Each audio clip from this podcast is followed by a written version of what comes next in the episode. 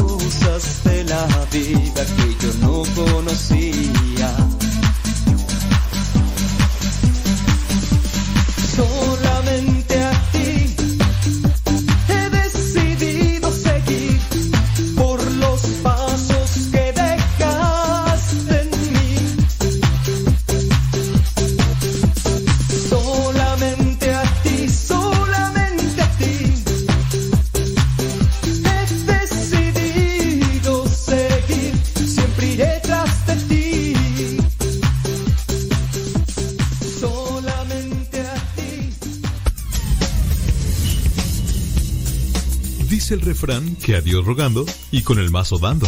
Y el que madruga termina más temprano.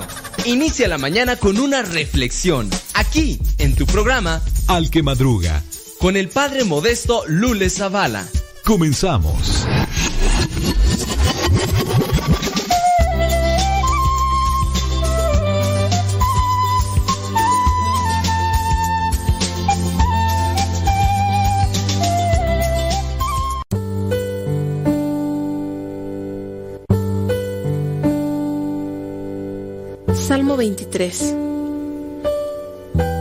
El Señor es mi pastor, nada me falta. En verdes praderas me hace descansar y a las aguas tranquilas me conduce. Me da nuevas fuerzas y me lleva por caminos rectos, haciendo honor a su nombre. Aunque pase por el más oscuro de los valles, no temeré peligro alguno, porque tú, Señor, estás conmigo. Tu vara y tu bastón me inspiran confianza. Me has preparado un banquete ante los ojos de mis enemigos. Has vertido perfume en mi cabeza y has llenado mi copa a rebosar. Tu bondad y tu amor me acompañan a lo largo de mis días. Y en tu casa, oh Señor, por siempre viviré. Gloria al Padre, al Hijo y al Espíritu Santo, como era en el principio, ahora y siempre, por los siglos de los siglos. Amén.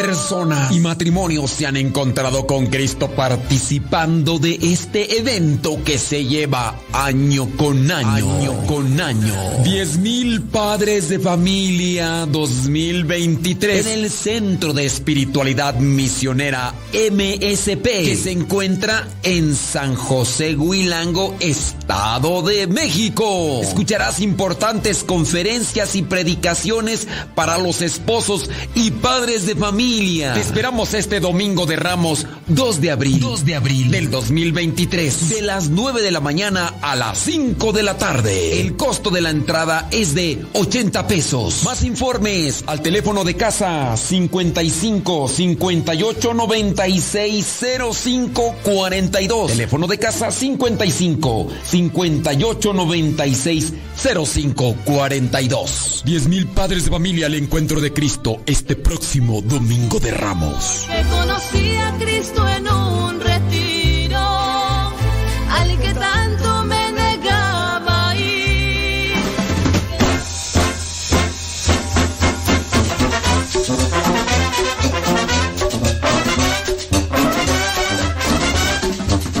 Tatana. Señoras y señores, ya son las 8 de la mañana con 10 minutos acá en el centro de México.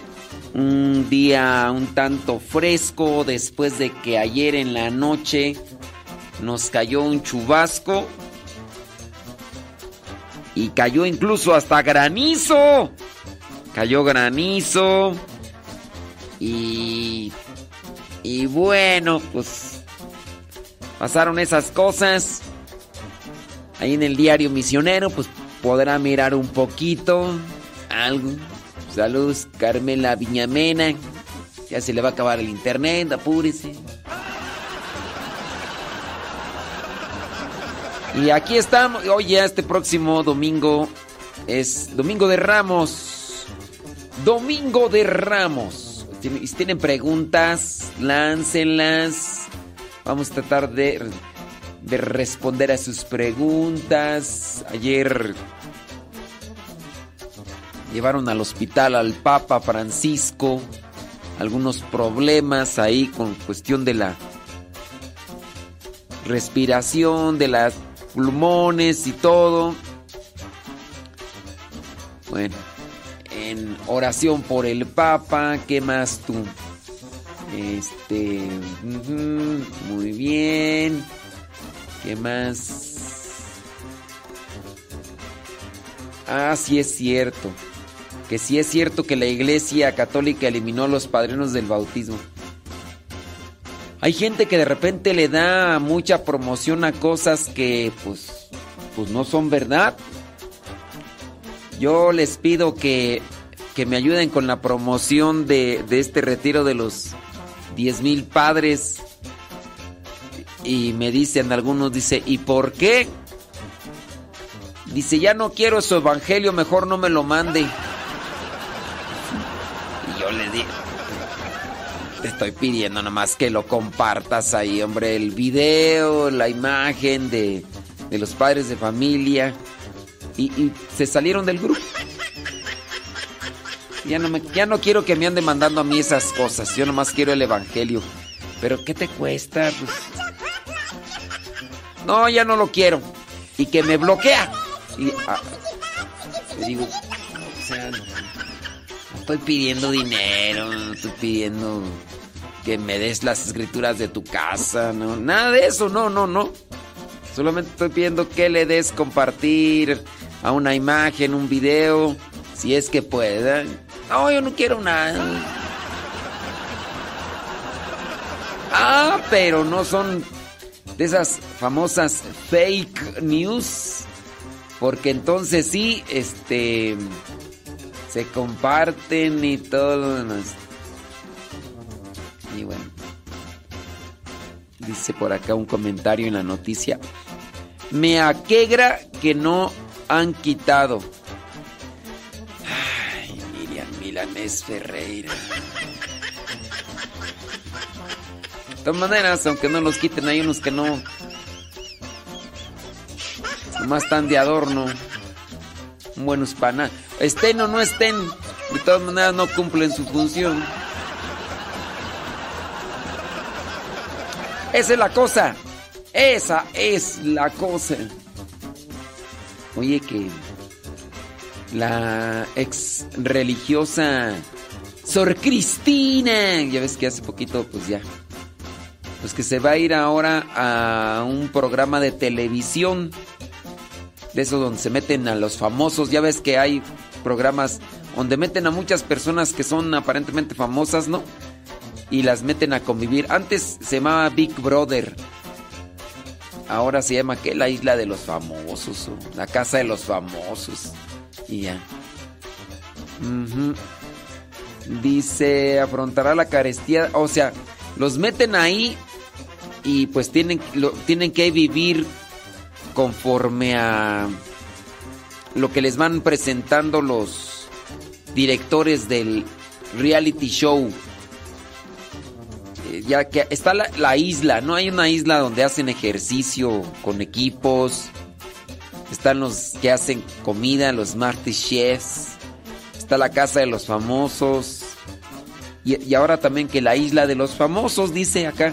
Pero la isla de los famosos, dice, mm, tendrán que enfrentar, dice, afrontarán la carestía de los alimentos y otras cosas más, porque pues es una isla, ¿no?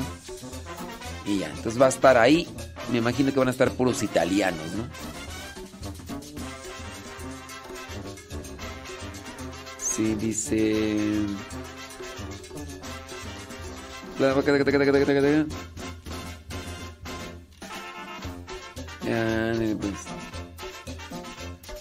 La ex religiosa ha sido blanco de una serie de críticas luego de que publicara en sus redes sociales un video en donde se le ve bailando con dos hombres a quienes provoca de manera explícita. Válgame Dios. O sea, ella se salió y no solamente pues, se maquilló hasta por debajo de la lengua, sino que ahora ya con ese video. No, bueno, aquí dice, yo no lo he visto.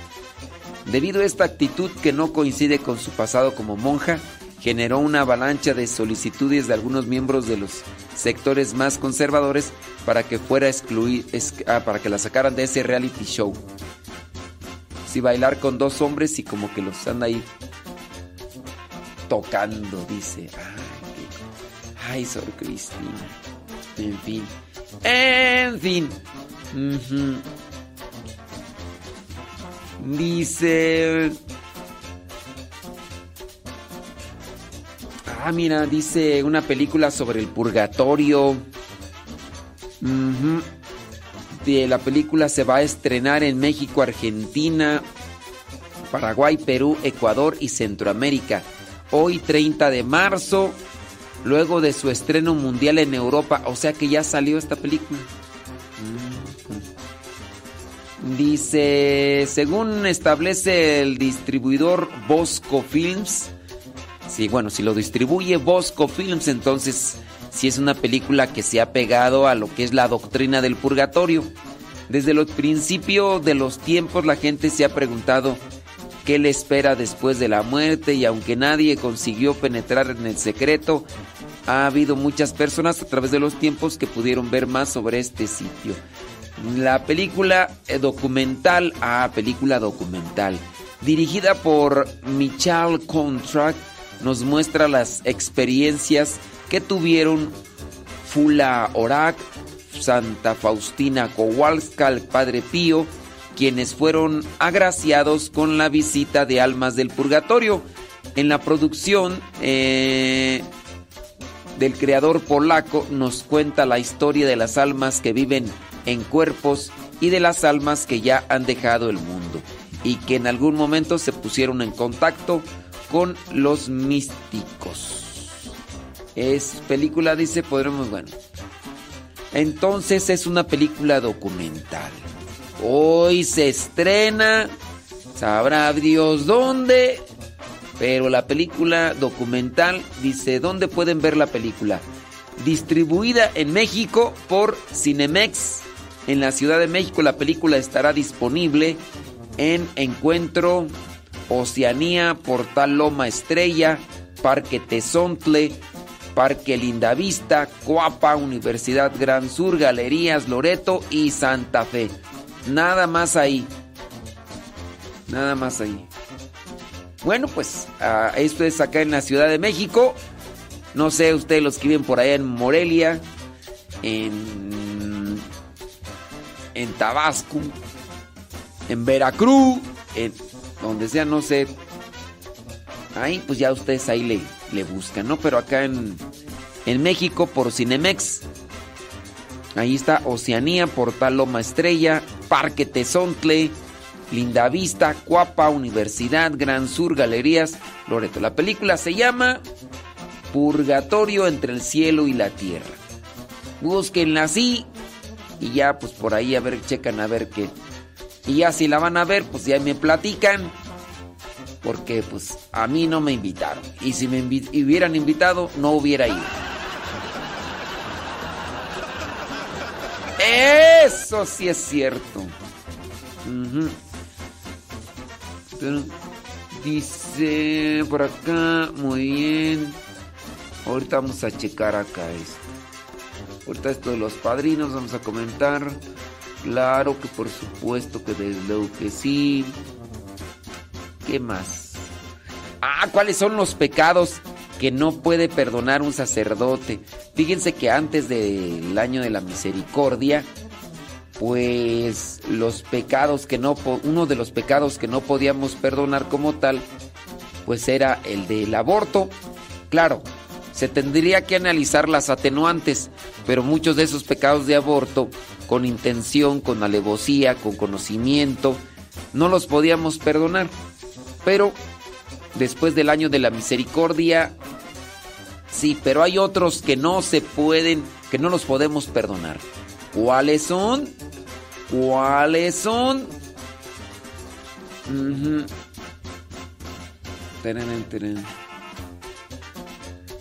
Dice... Mm, ok, muy bien. Claro. Déjame ver por acá. Sale, vale. Muy bien. Ah, qué bueno. No, me da muchísimo gusto. Bueno. Ah, que dicen que hay un, un sacerdote allá en España que está participando en el Master Chef. Sí, acá en México ha habido también algunos estos sacerdotes que han, también religiosas, ¿no? De hecho, algunas religiosas creo que por ahí andaban en, en, de Puebla, ¿no? Ya después ya creo que la cambiaron a la religiosa que estaba que era de Puebla, que creo ninguno, ninguno ganó, ¿verdad? bueno, no sé mucho, no sé ni cuántos ha habido, ni nunca he visto un programa de esos ni nada, pero había por ahí sacerdotes, uno que era de Monterrey, ¿no? Creo que nunca ganaron, creo, creo yo. No sé ustedes ya los que vean ahí. Hoy es, hoy 30 de marzo es día del trastorno bipolar. ¿Conoce a alguien bipolar? No me señale, no me señale.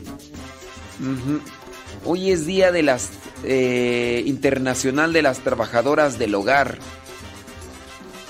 Sí, las personas que trabajan en las casas haciendo limpieza, a las que trabajan haciendo comida y todo.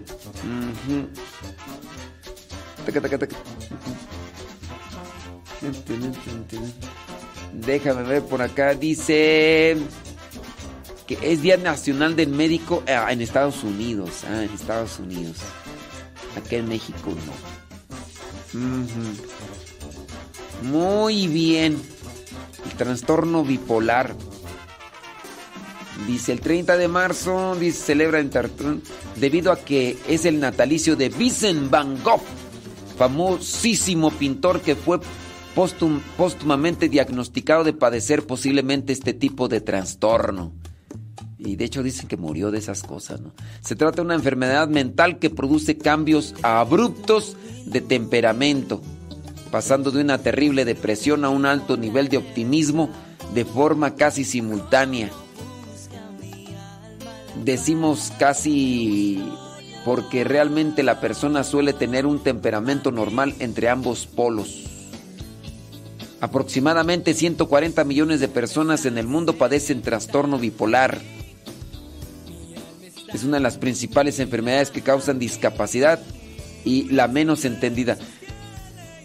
Sí, pues está feo el asunto. 23 minutos después de la hora en este día jueves 30 de marzo. Eres tú mi luz,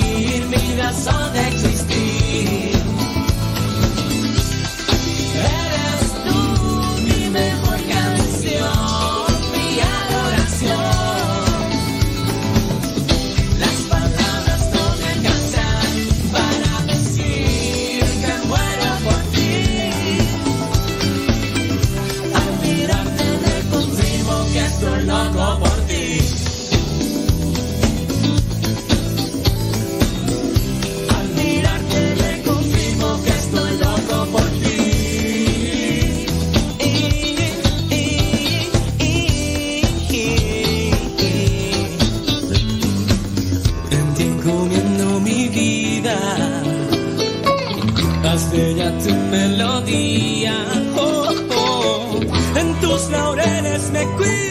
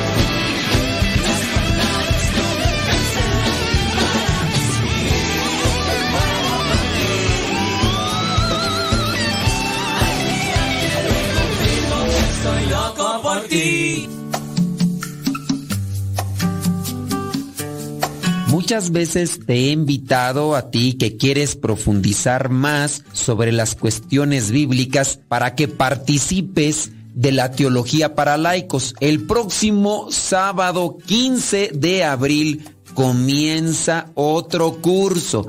Por si quieres participar. Teología para laicos aquí en el Centro Nacional de Reconciliación en San Vicente, Chicoloapan, Estado de México. Si quieres saber qué tan lejos te queda de ahí donde tú vives, busca en el Google Maps Centro Nacional de Reconciliación MSP. Y si quieres más informes sobre la teología para laicos que se ofrece cada mes, te voy a dejar un número de WhatsApp para que pidas informes. 55 28 45 0877 55 28 45 0877. Hay algunas cuotas y servicios que se tienen que pagar. Hay algunos requisitos también que se solicitan, que el comprobante de estudios, que la carta presentación de tu párroco, que el acta de nacimiento y también un comprobante de cursos bíblicos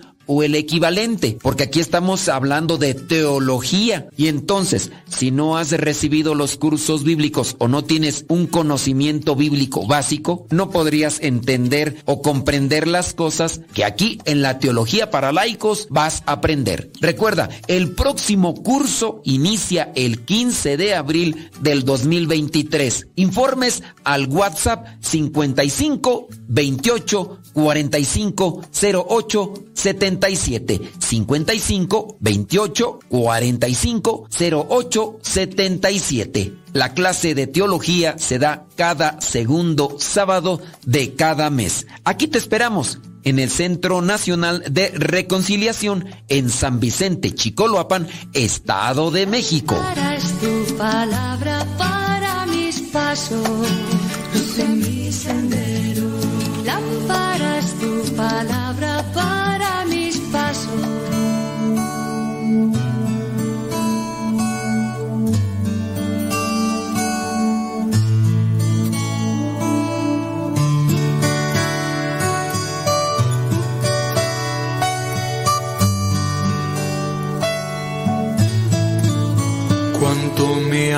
Jesús, qué infinito tu amor, moriste para salvarme.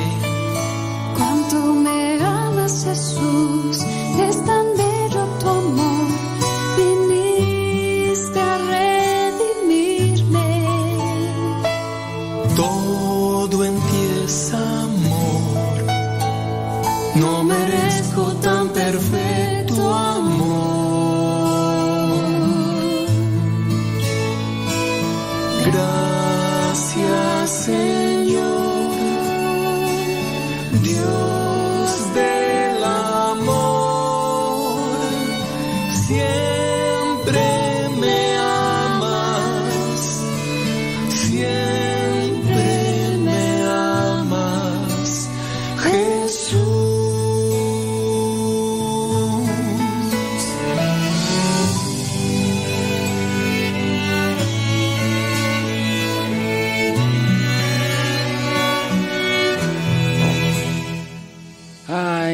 Yadira, Yadira, Yadira.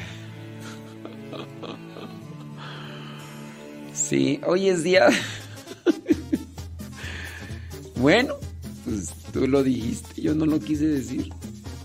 Sí, hoy es día del trastorno bipolar y también es día del tra- Es día del trabajador, día de las trabajadoras de limpieza. Coincidencia, dice. Eso lo dijo Yadira. Yadira. Ni modo, Yadira Rivera. Pues sí. Dice, pues felicítenos, dice Yadira. Yadira Rivera, ¿cómo ven? ¿Por lo del trastorno bipolar o por lo de ser trabajadoras de la limpieza? ¡Ay, Jesús de Veracruz!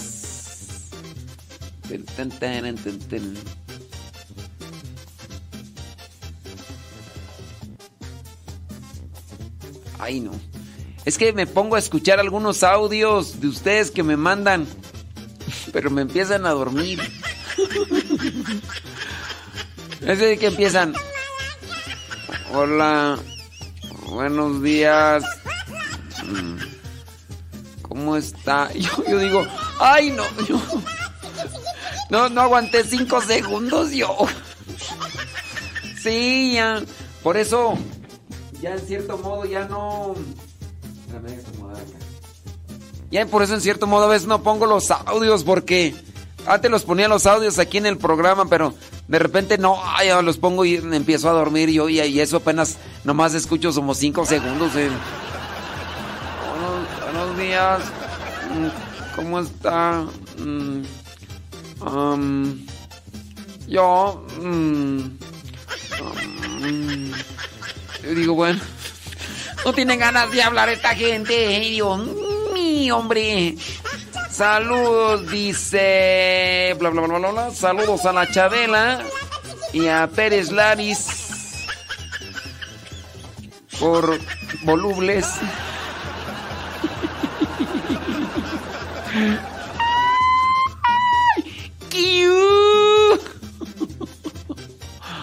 Hablando de volubles.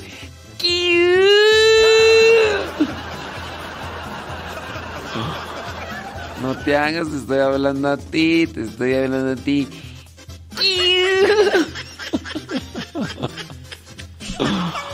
Ay, ay, ay, ay, ay, ay, ay, ay, ay, ay, ay, ay, ay, ay, ay. Aló, aló, no te hagas, estoy hablando a ti. Ay, Dios mío santo. Eh, ¿A poco? Dicen que el padre José de Jesús va a estar ahora en Masterchef. ¡Oh! No lo sabía. Bueno, el padre Jesús, José de Jesús ha estado en programas de televisión, ha estado en de concursos. No sé si en algún momento haya estado en el programa de Chabelo, quién sabe, ¿verdad? También ha estado en novelas, en, en varias cosas. Saludos Male, Malena, allá en... allá en Acuitlapilco, Chimalhuacán. Ande pues, hombre. Dice, ¿cómo es el modo más correcto de decir esposo o marido? Pues las dos, ¿no? ¿Ok? Pues son sinónimos. Son sinónimos, esposo, marido. Más es cuestión de buscar. Cuando ustedes tengan duda de una, de una palabra, busquen etimología de... Y ya, esposo, ¿no? Vamos a ver ahí qué dice. Busco un diccionario bueno. Hay uno que se llama así más o menos, que está más o menos... Eh, Dice, la palabra esposo viene del latín esponsus, cuya forma femenina esponsa nos da el, término femenino esposa. Se relaciona con el verbo espondere, prometer. Entonces de ahí, ¿verdad? Que promete. Dice, en efecto, en latín, tanto esponsus como desponsatus no designan al que está casado y no son sinónimo de marido, ah, como actualmente. O sea, marido y esposo no son sinónimos como actualmente, o sea, en su en su origen no eran sinónimos. Ahorita sí. El esponsus o la esponsa son los jóvenes que han celebrado su esponsales, ceremonia celebrada entre las dos familias de dos futuros contrayentes en que se pedían oficialmente la mano de la chica y los jóvenes recibían e intercambiaban un anillo de hierro en señal de compromiso y podían empezar a conocerse hasta que se produjera la boda. O sea, eso, eso era antes, después de que se realizaban estos sponsus Ahí oficialmente comenzaban a conocerse hasta que se produjera la boda. Y ya había como que un compromiso. Entonces, eh, viene, entonces, Sponsus viene de espondere, prometer. Y ya con ese anillo se prometían, comprometían. Dice, se produjera la boda propiamente. que se llamaba nupcia. La boda se llamaba nupcia. Primero era el espondere, después el nupcia, que podían celebrarse incluso años después, ya que a veces los esponsales se hacían siendo niños. Así era en aquellos tiempos. ¿eh? El esponsus es pues un mero prometido. Hablando etimológicamente, ya en la actualidad pues es el que se el que se el que prometió en las buenas, en las malas, en la salud y en la enfermedad, ahí lo prometió. Etimológicamente eh, viene de aquella forma de compromiso que se tenía. Las palabras como responder, corresponder o desposado, bueno, eh, podríamos buscar de una vez aquí al mismo tiempo marido. Marido. Le para concluir la ceremonia de matrimonio, la autoridad dice, los he declarado marido y mujer. La palabra marido viene del latín maritus y este de más maris mars, según San Isidoro. Marido, entonces... Dice varón, ¿eh? Dice al menos que agregue el varón. En cambio, marido significa cónyuge, casado, sin tener que agregar nada. Marido viene de macho, como tal macho que es, pero no macho en el sentido de ser de esos tastarudos, necios, aunque sea hay maridos que son machos de edad. Buenas tardes, buenos días, Achú. Ustedes conocen por ahí uno, nomás no lo vean tanto porque se, se va a levantar enojado. Y si no te hagas, no te hagas. Ya, me mandaron foto, ya me mandaron foto. Ya, mira, ya, ya, ya torció la boca. Ay, ni aguantas nada, hombre. hasta mis sueños te daré, mi Señor. Por esa paz que tú me das todo tu amor la realidad. Tú eres mi dueño, Señor. En el matrimonio se llama machismo. En la vida de iglesia se llama clericalismo. Señor, eres mi refugio, Jesús. Tú eres mi esperanza, mi sostén y mi confianza. Por eso te digo, Señor. 8 de la mañana con 40 minutos, ya casi 41 hoy día, jueves 30 de marzo. Te daré, mi Señor, por esa paz que tú me das, todo tu amor, la realidad. Tú eres mi dueño, Señor.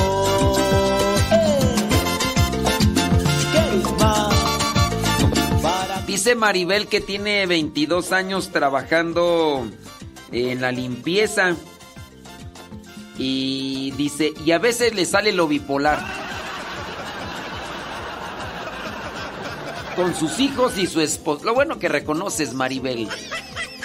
Mi alma, mi Dios, todo lo que soy, a ti te daré, te daré toda mi vida, ahí te daré todo mi amor te daré, te daré a ti, Señor. Te daré, Eva. Todo te lo daré, papá. Porque mi vida es tuya. Eso.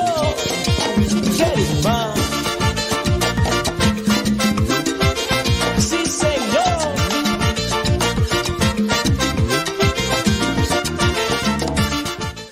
Maribel, la bipolar allá en la Florida.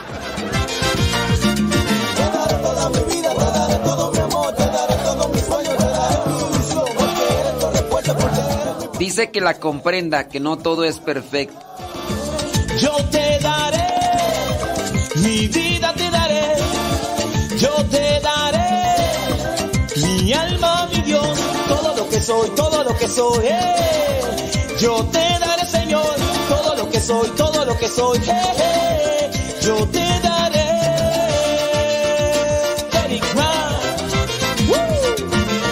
Para ti, Señor. llegó Yesenia Rauda Valencia a, al Telegram. Dice que su hija Yasmín Valdovinos en Carolina del Norte cumple 22 años. Que Dios derrame abundantes bendiciones sobre tu hija Yasmín. ¿Nos escuchará Yasmín? Mamá de Tadeo ya. Se desapareció. Se, se esfumó. ¡Ay, Yasmín!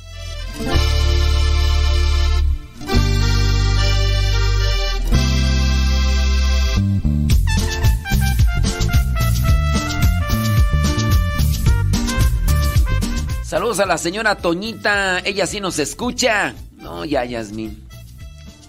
No, Yasmín. Y, no, y deja que crezcan más los chukis. Menos tiempo vas a tener.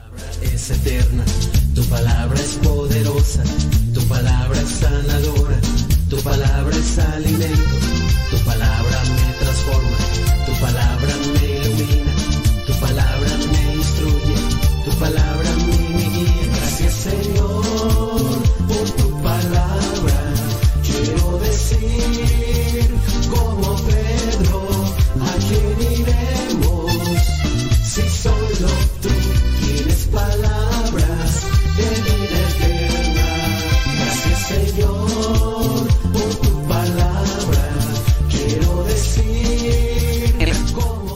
saludos a los hijos de Alicia Obispo. Uno de ellos se llama Tenis. Otro se llama Jonathan y otro se llama Junior. Todos con J. Ah, no, no se llama Tenis, se llama Jordan. Ah, es que son los tenis, ¿no? Tenis Jordan. Este. ¿Por qué, por qué todos los nombres con J? Jordan, Jonathan y Junior. Que los lleva rumbo a la escuela. Échenle ganas, Chukis.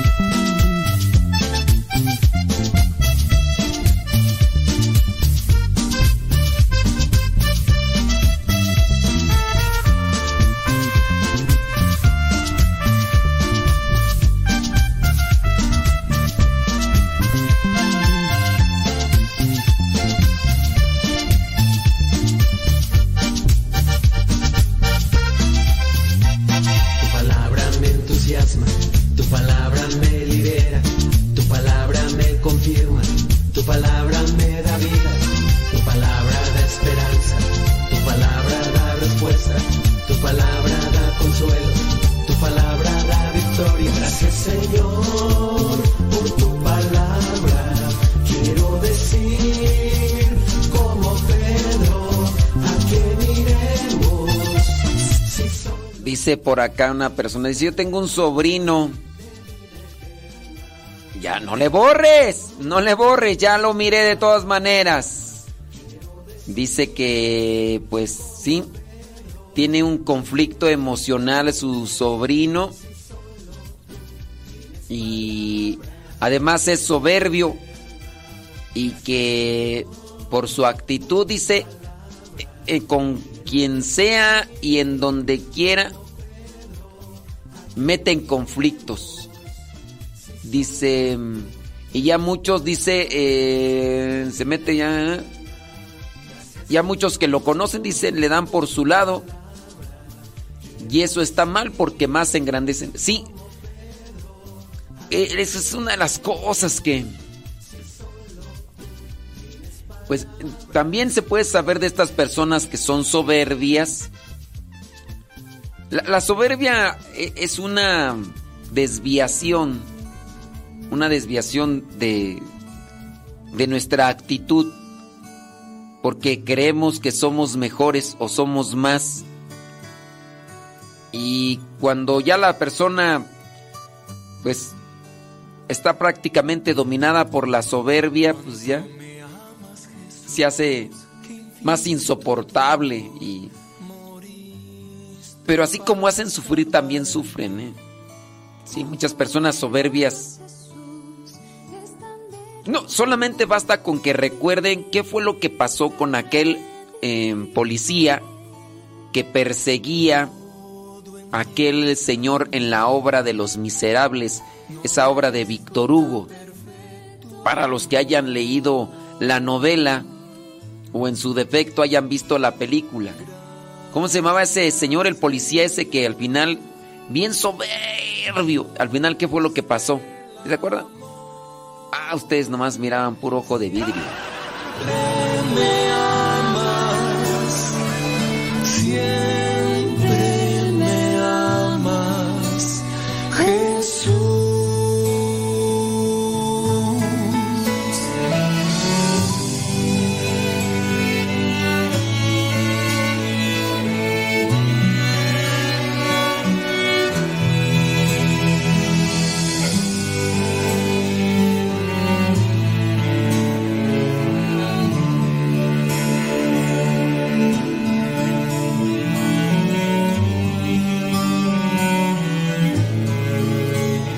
Ojalá hagan un espacio en su domingo para que vayan a este retiro de los padres de familia.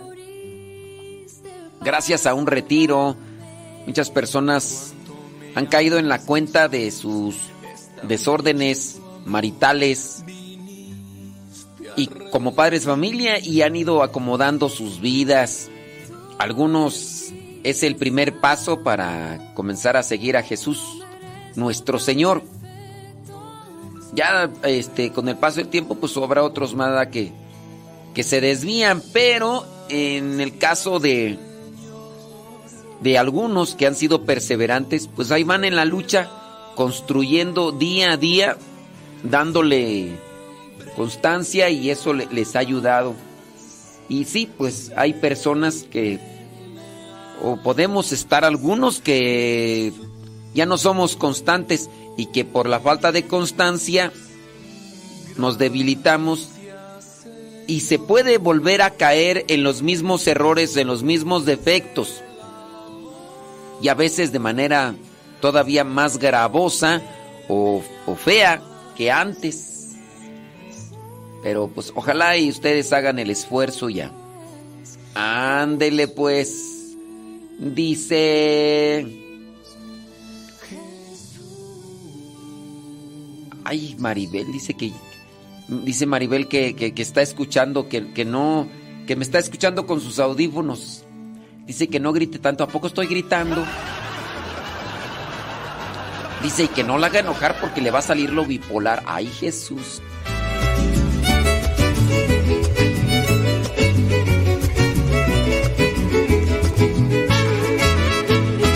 Algo está descendiendo Siente la brisa que ya revolotea. Unos van orando, otros cantando. Mientras las bendiciones van bajando, unos ríen, otros lloran, hablan diferente idioma, unos danzan y otros brincan. Por favor, si alguien me explica, el Espíritu de Dios ya llegó, ya llegó, y la unción ya bajó, ya bajó, ya bajó. Ya llegó, ya llegó, y la unción ya bajó, ya bajó, ya bajó. Cristo. Hablando de bipolares, saludos, conchis. Tu pueblo elegido, la promesa enviaría, y hoy ha llegado ese día. Siento que mi cuerpo se está erizando lágrimas de mis ojos van bajando. Veo a mi alrededor que unos alaban y otros reciben la paz que necesitaban. Unos ríen, otros lloran, hablan diferente idioma. Unos danzan y otros brincan. Por favor, si alguien me explica, el Espíritu de Dios ya llegó, ya llegó. Y la unción ya bajó, ya bajó, ya bajó. El Espíritu de Dios ya llegó, ya unción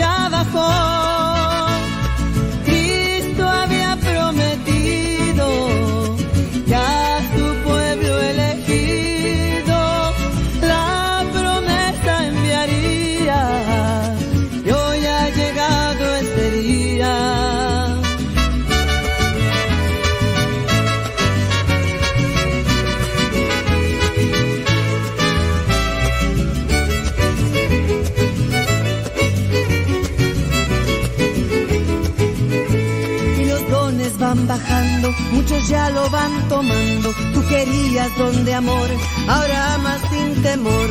Tú pediste fortaleza, vete y anda con firmeza. El Espíritu de Dios ya llegó, ya llegó.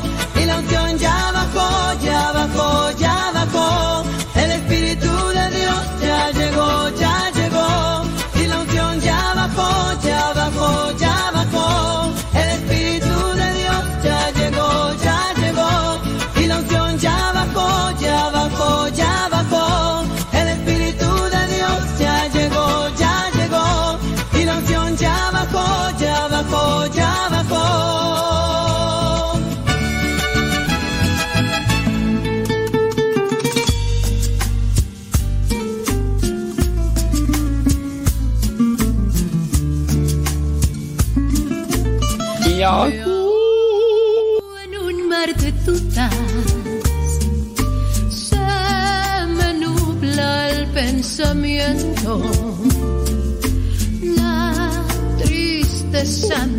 Con 54.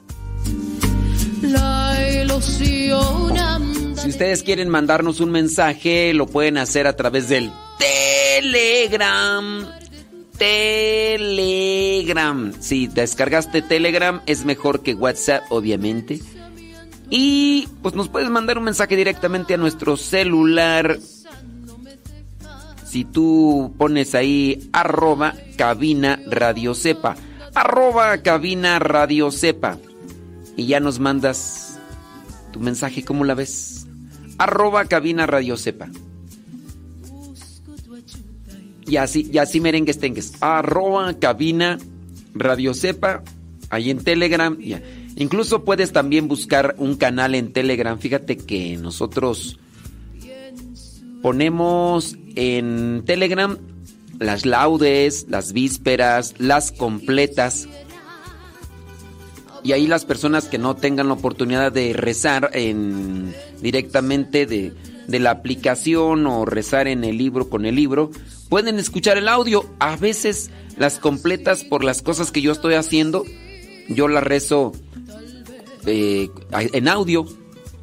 Y, y obviamente pues no estoy leyendo, no estoy siguiéndolas, pero me pongo aquí donde estoy en ocasiones y mientras está renderizando algo, pues me pongo a rezar las completas con el audio, me acompaño, porque siempre como que es más motivante, ¿no?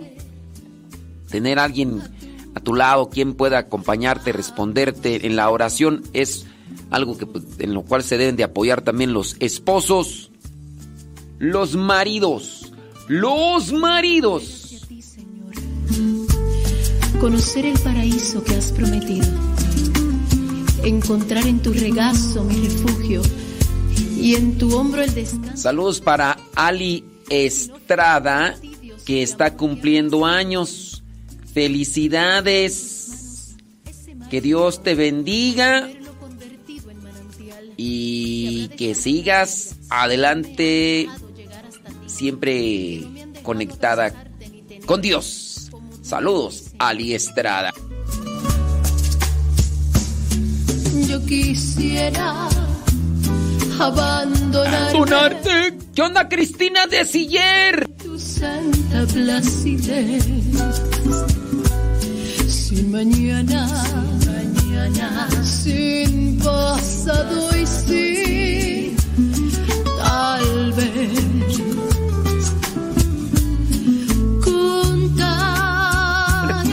¿Cómo lidiar con una persona soberbia?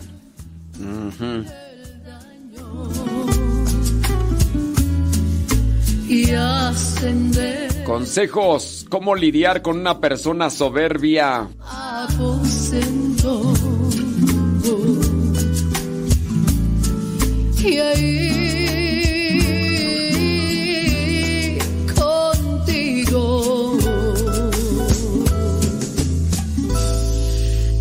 The.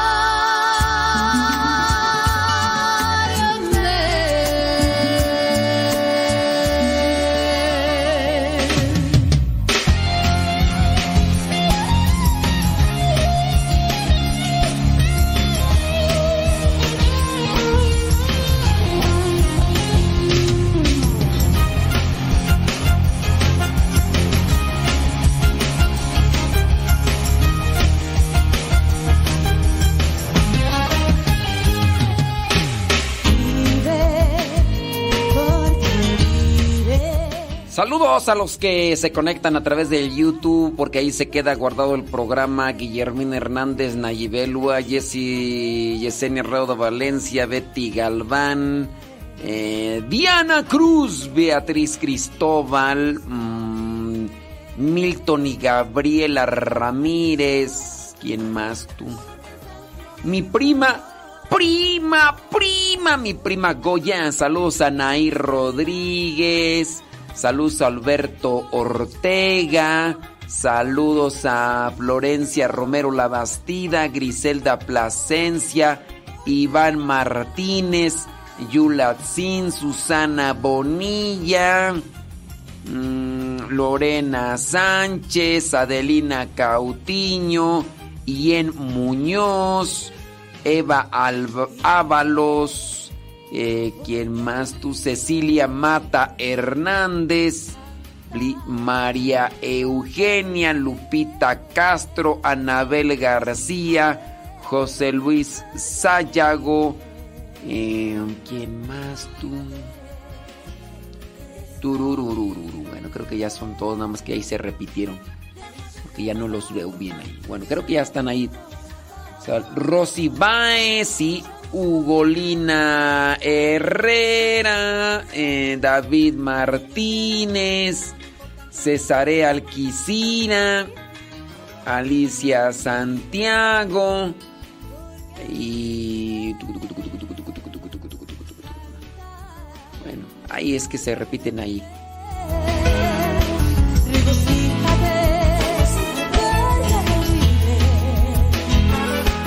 Dice, le dije que hoy es mi cumpleaños y que me mande su bendición y nada.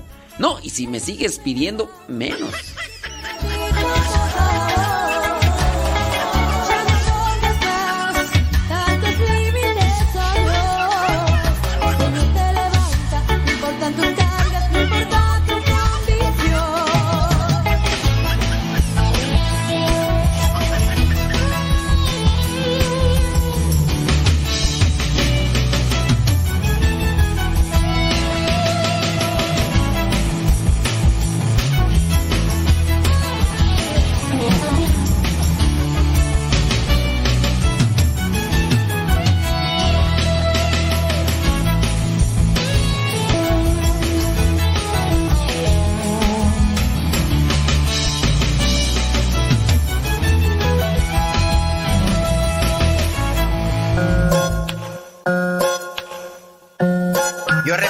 Mi jefita siempre me decía. Ay, José Luis Sayago. Lo saludo, que qué me pasó. No lo saludo. ¿Por qué no lo saludo? Ay, José Luis. Decía, si voy y la busco y la encuentro, ¿qué te hago? Cuando andaba enojada siempre decía que me calle y de castigo me ponía a barrer toda la calle. También me castigaba y me ponía a lavar el baño. Mijito es por tu bien, yo no quiero hacerte daño. También decía, no me contestes que soy tu madre y si quieres permiso primero ve y dile a tu padre mientras vivas en mi casa y duermas bajo nuestro techo. Respetarás las reglas y harás algo de provecho. Te pones a estudiar, a trabajar o a lo que sea y limpias tu recámara que se mira bien fea. Y cuidadito con eso de nunca hacerle. Nos escriben de Nicaragua, dice, no escucho diariamente, o sea que no nos escucha todos los días. No le doy mi nombre por seguridad. Acá está siendo perseguida la iglesia católica, desafortunadamente. Sí, fíjate que sí, pues, em, bueno, no sé hasta qué, hasta qué punto. em, estamos ahí en Radio María Nicaragua. Ahí en Radio María Nicaragua también estamos. Sí. Que si es Santa Fe, no, no es Santa Fe Clan, no. Sí, pero no, no te preocupes. Mira, en el caso de Telegram, Telegram tiene un sistema de criptación. Criptación es que tiene seguridad mejor que WhatsApp. De hecho, está muchos pasos adelantado el Telegram de WhatsApp. Y no, no, no hay problema. Sí, no, no, no, no hay problema. Tú no te preocupes a quien nos escribe allá de Nicaragua.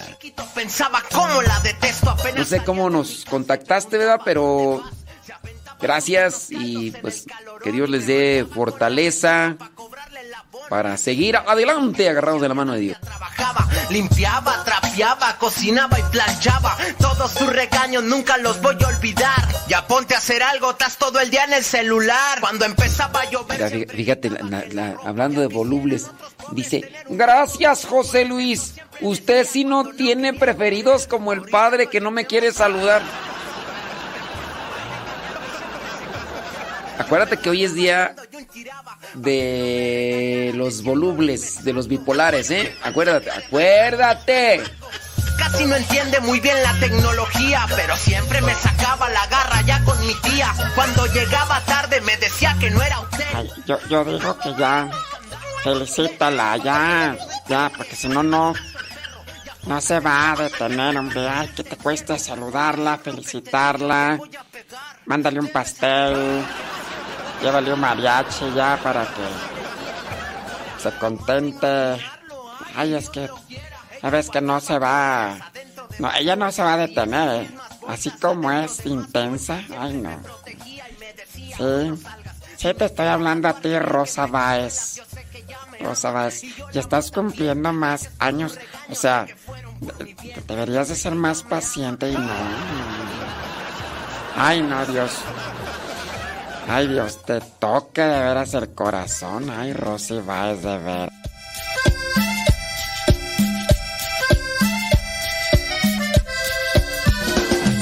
No, ay Dios nos libre. Si así es por internet, imagínate en Ay no, Dios guarde la hora.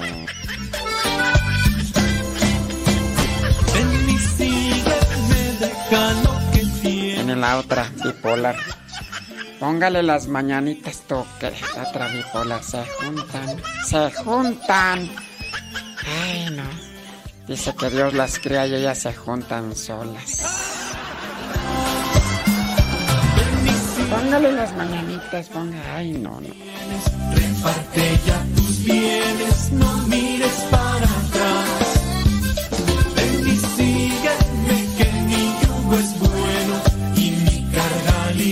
Ahí está ya tu saludo, Rosy Baez. ¿Ya? ¿Contenta? ¿No? Ay, no. Tú me invitas, Jesús, a seguirte los pasos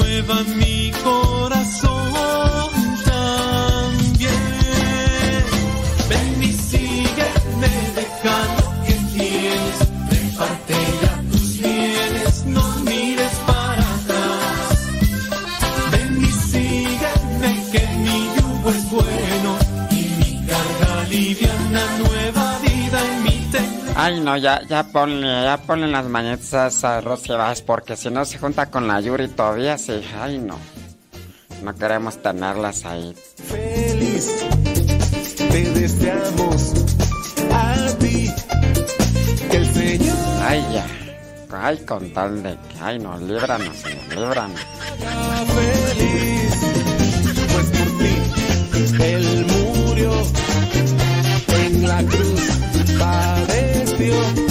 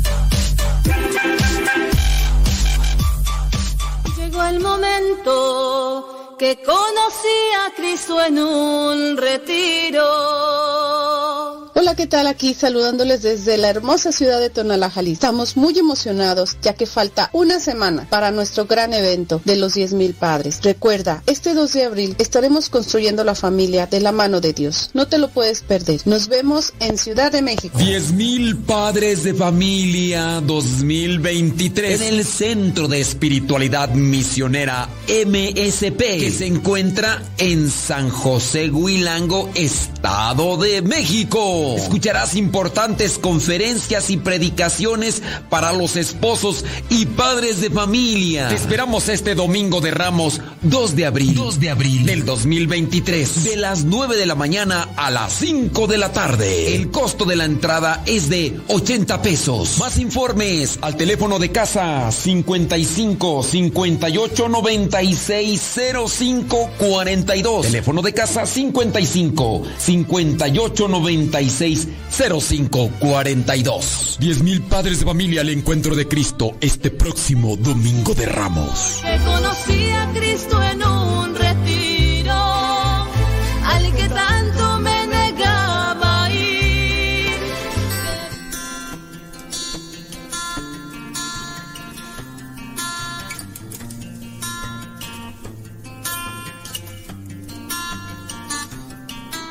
La oportunidad es la ocasión de hacer algo, pero hay que saber el justo momento para aprovecharla. La oportunidad no se presenta en la rutina diaria, ni a quienes ven la vida de color gris. Es como una franca sonrisa en un rostro desconocido. La oportunidad tampoco se presenta a quienes la buscan afanosamente. Y es que la oportunidad puede ser espectacular, así como discreta y disimulada. Por eso, la oportunidad radica más bien en una cuestión de enfoque. Es como si de pronto se te ocurriera limpiar los cristales de los que a través de ellos ves tu vida y resulta que el polvo acumulado en ellos no te permitía ver clara y brillantemente. Tu vida en sí es una gran oportunidad. Quien diga que la vida siempre está saturada de escollos y no cambia esa manera de verla, no se permite ver que también está llena de oportunidades. Hay algunas personas que solo alcanzaron a ver una en toda su vida y lograron metas jamás imaginadas. ¿Se imaginan si hubiera podido ver las 99 anteriores que ignoraron? Eres joven, tienes vida, estás escuchando esto. Aprende a ver esas oportunidades y aprende a aprovecharlas. Eres maduro, muévete. A veces podemos estar perdiendo el tiempo solamente contemplando lo que pasa por enfrente de nosotros. ¿Eres anciano? Limpia esos lentes. Aún hay muchas cosas por disfrutar.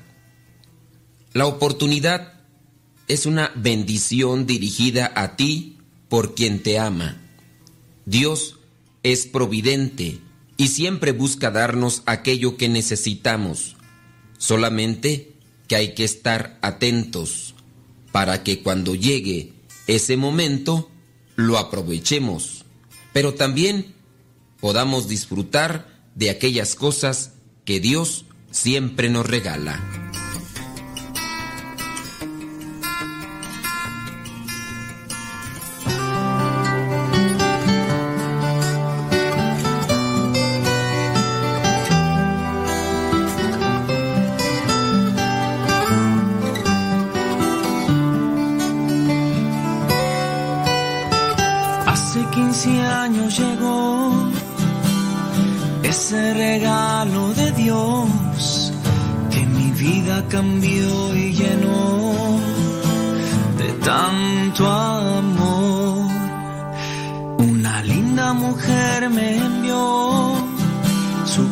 Me cautivó, responsable Dios me dejó de cuidar su corazón.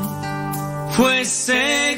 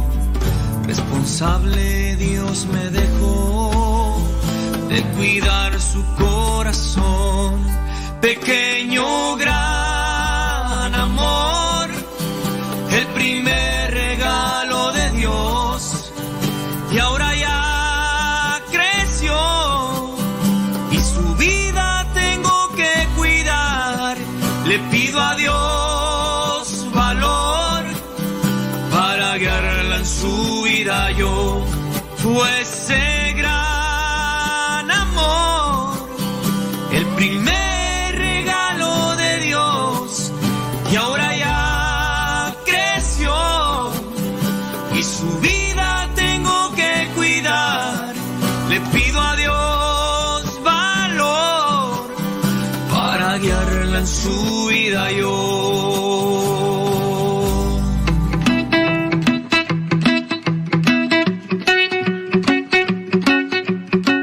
Hay una película que se llama Prefiero el Paraíso.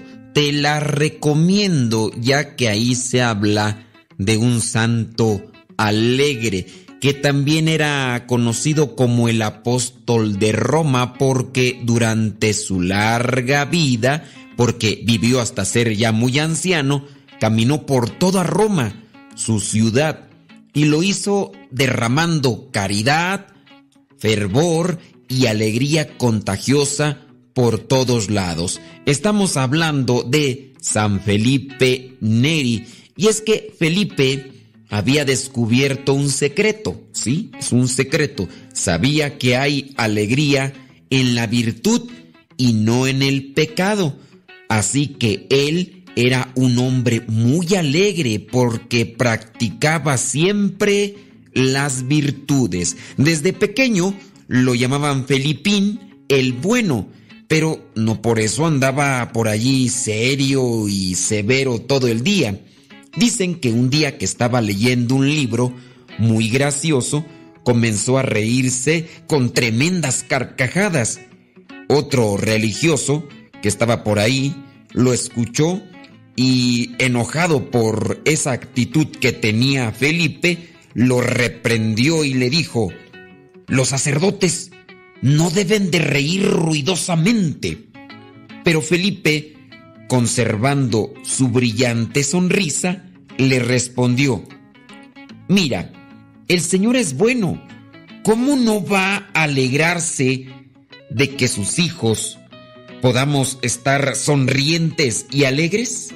La tristeza nos hace doblar el cuello y no nos permite mirar al cielo. Debemos combatir la tristeza y no la alegría. Felipe tuvo muchos y muy buenos amigos que a su vez eran muy buenos amigos de Dios y varios de ellos son ahora reconocidos también como santos por la iglesia. Podemos mencionar a San Carlos, San Ignacio, San Camilo y San Félix. A Felipe le encantaba estar con los niños y enseñarles, porque él fue maestro desde muy joven, no solo en cuestiones de matemáticas, sino también de historia, pero lo que principalmente enseñaba era a rezar. Por eso, él fundó el oratorio donde todos los niños pobres podían asistir para aprender y escuchar los relatos sobre la música, los juegos y además los invitaba a que fueran buenos, porque sí se podía. Sean buenos, sí se puede, les decía Felipe. Era muy comprensivo. Con tal de no ofender a Dios, pueden cortar leña sobre las espaldas mías, les decía Felipe. Felipe buscaba siempre hacer sonreír. La alegría era una de sus virtudes que sobresalían más en su comportamiento. No dejes que los enojos, que las preocupaciones, que las situaciones difíciles del día te quiten la sonrisa, porque nadie es tan pobre que no pueda dar una sonrisa a los demás. Bueno, por ahí más o menos va el asunto, pero llena tu corazón de Dios y podrás ser realmente alegre y también contagiar a los demás. Con la sonrisa también se llega al cielo.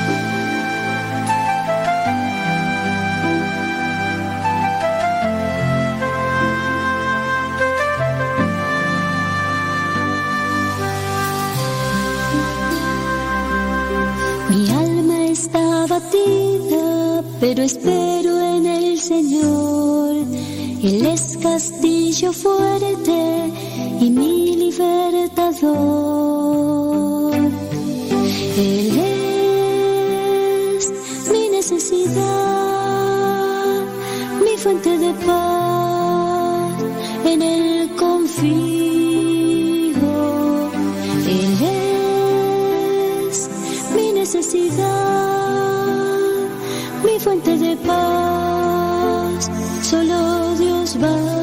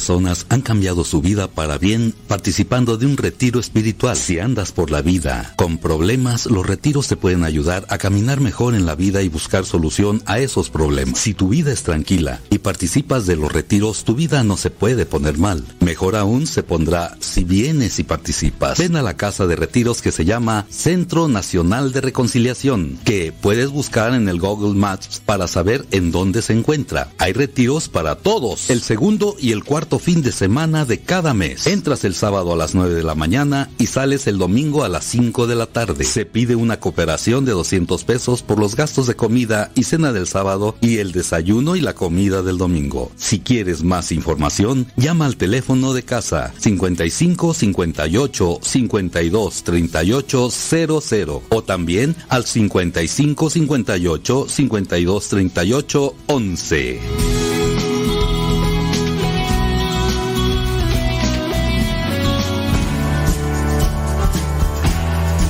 En la Biblia, en el libro del eclesiástico, dice que la lengua criticona y murmuradora es antipática para Dios y para la gente, y pues cómo no, y más cuando se levantan falsos. Esto ya lo sabemos todos. A nadie le gusta ni le agrada que le inventen cosas. Pero también recordemos y tengamos presente que la lengua criticona y murmuradora es antipática para Dios mismo. En la Biblia aparecen varios pasajes donde Dios llama la atención a aquellos que no pudieron controlar su lengua y hablaron de más, incluso en contra de Dios mismo. Otro libro de la Biblia, el libro de los Proverbios, dice que la lengua criticadora es como un puñal de triple filo no de doble, de triple, con un filo que mata el testimonio o la fama del que es criticado, con el otro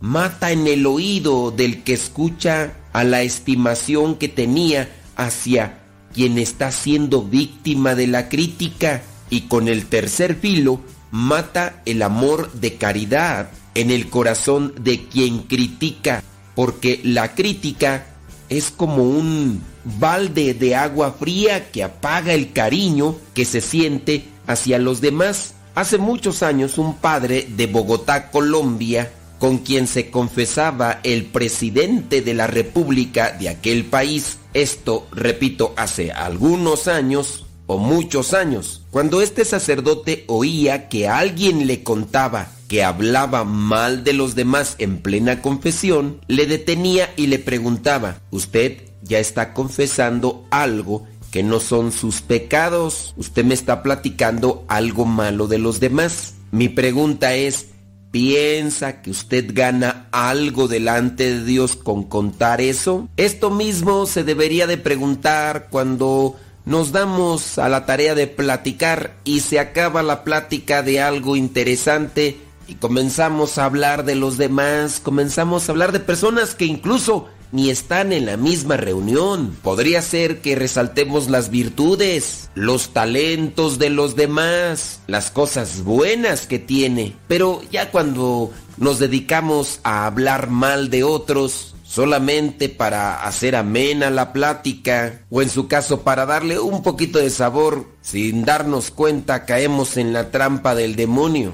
Otras veces lo hemos comentado y ustedes a lo mejor también lo han escuchado y lo saben sobre la crítica. La crítica asertiva, la crítica destructiva. La crítica asertiva es aquella que también se conoce de esa manera como crítica constructiva. Se comenta algo que es bueno y que ayuda, pero también está la crítica destructiva y que casi es la que siempre ponemos en práctica. El rey Salomón decía en la Biblia, todo trabajo produce frutos, pero lo que es la charlatanería empobrece el corazón. A nadie le gusta que le critiquen. Nuestra reacción ante la crítica es ponernos a la defensiva y en ocasiones a atacar o alejarnos y dejar de actuar o de intervenir. Me criticaron, pues ya no voy a trabajar. Voy a colgar los guantes, voy a dejar de hacer esto. Que lo hagan ellos. Tanto me critican como si ellos fueran perfectos o fueran los mejores. Voy a dejar este cargo, voy a dejar el trabajo, voy a dejar el grupo, me voy a cruzar de brazos. La persona atacada o se defenderá con furia o dejará de obrar y se apartará para evitar que sigan criticando. ¿Cuántas veces hemos dado las gracias a quien se dedica a criticarnos? Pues yo creo que ninguna, porque nos sentimos aludidos, ofendidos. Ciertamente, cuando alguien nos critica con caridad, nosotros agradecemos. Esto si es que nosotros queremos crecer en la humildad. Gracias por corregirme, gracias por ayudarme, gracias por hacerme notar esto que no veía. Eso si queremos caminar dentro de lo que es la humildad. Si no, incluso hasta con la crítica asertiva, el soberbio se enoja. Estás haciendo mal esto por esto y esto. Pues entonces hazlo tú. Ándale pues, pues tú dices que eres mejor que yo, pues hazlo tú entonces. No, pero te estoy diciendo esto para que lo hagas mejor. Ahora resulta que tú sabes más que yo. Ahora resulta que el monaguillo le quiere enseñar el Padre Nuestro al señor cura. Se necesita humildad y caridad de las dos partes para hacer una crítica asertiva y en muchos de los casos o hay caridad de parte de quien critica asertivamente y no la hay en quien recibe la crítica o viceversa. Recordemos que no hay nada en el mundo que nos pueda dañar tanto como una mala costumbre y hablando de la criticadera, como decía mi tía, eso de la criticadera es una mala costumbre porque casi nunca hacemos crítica asertiva. Dicen algunos que un remedio muy eficaz para ir abandonando la dañosísima mala costumbre de criticar a los demás de forma negativa, y es que también si nosotros queremos hacer una crítica constructiva, pero no la hacemos con la persona que tiene que corregir algo y hacemos una crítica constructiva, pero con los amigos o con los cercanos y nunca llega a oídos de quien tiene que llegar, pues tampoco de nada sirve hacer esta crítica constructiva ante quien personas que nada tienen que ver con el asunto. Pero mencionaba que un remedio eficaz para ir abandonando esta mala costumbre consiste en evaluar las consecuencias que nos vienen después de haber hecho un comentario o en su caso una crítica. Las consecuencias entre ellas es que la primera se enfría el cariño que sentíamos hacia las personas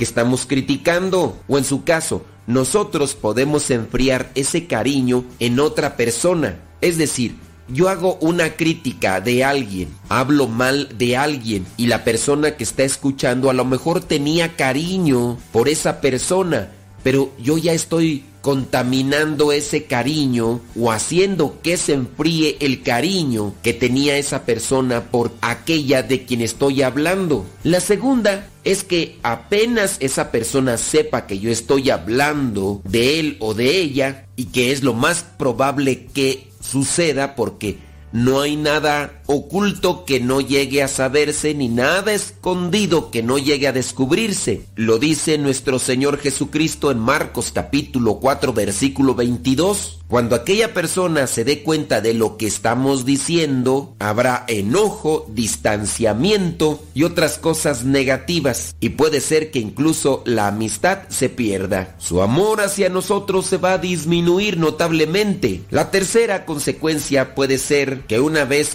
la buena fama a alguien, cuando hemos quitado la buena imagen de otra persona, será difícil reintegrarla en aquellas personas que han escuchado esa crítica malsana. Alguien puede etiquetar y restituir esa buena imagen que tenían, ya muy pocas veces se dará. Si vamos a hacer una crítica asertiva o constructiva que sea en su tiempo, no hay que hacer la crítica cuando estamos muy enojados o cuando la otra persona también está enojada. Hay que esperar el tiempo. No puedes agarrar una olla cuando todavía está muy caliente porque te puedes quemar las manos. Espera que se enfríe. También si la crítica se va a hacer que sea con mucha caridad, con mucha humildad.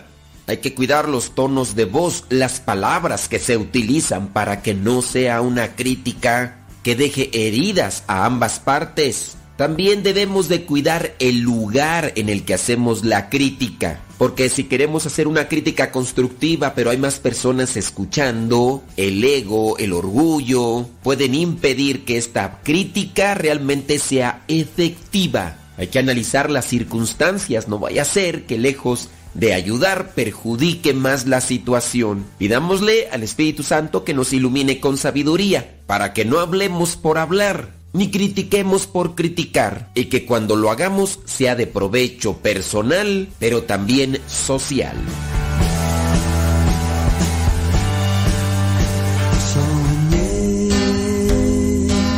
que lo tenía todo, lo conseguía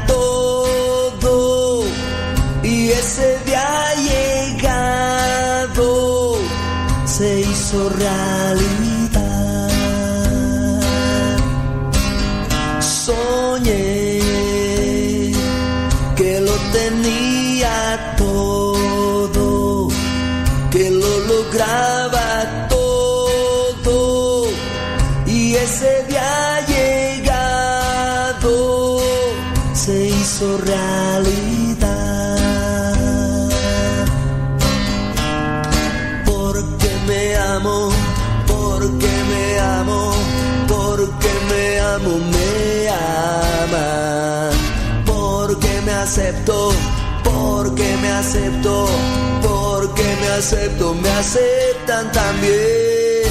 Porque me quiero, porque me quiero, porque me quiero, me quieren.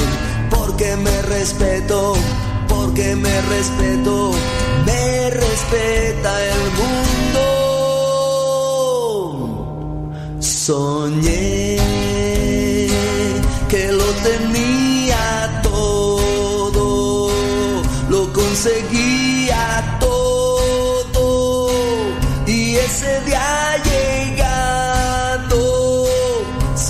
se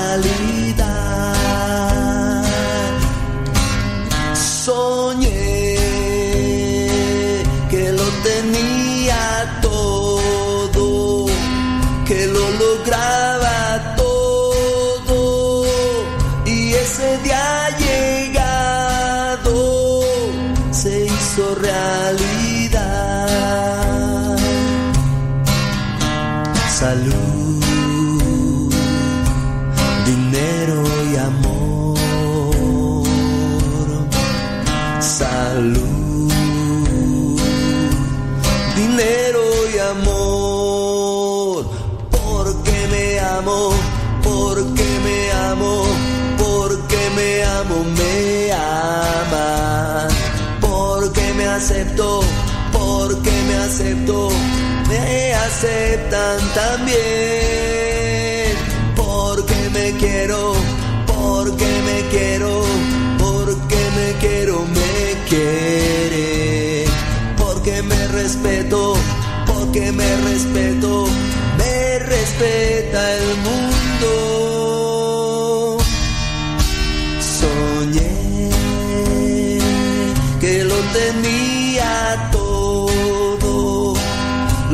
Lo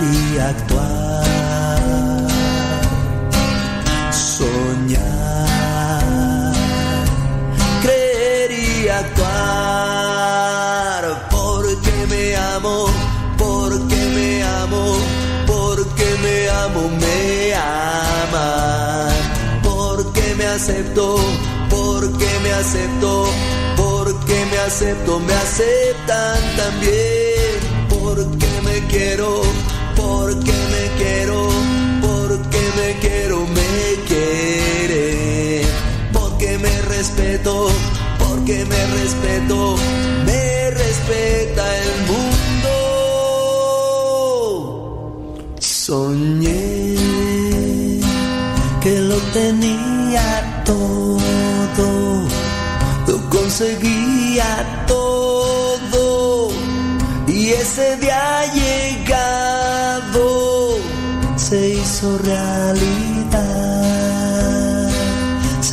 hizo realidad, se hizo realidad.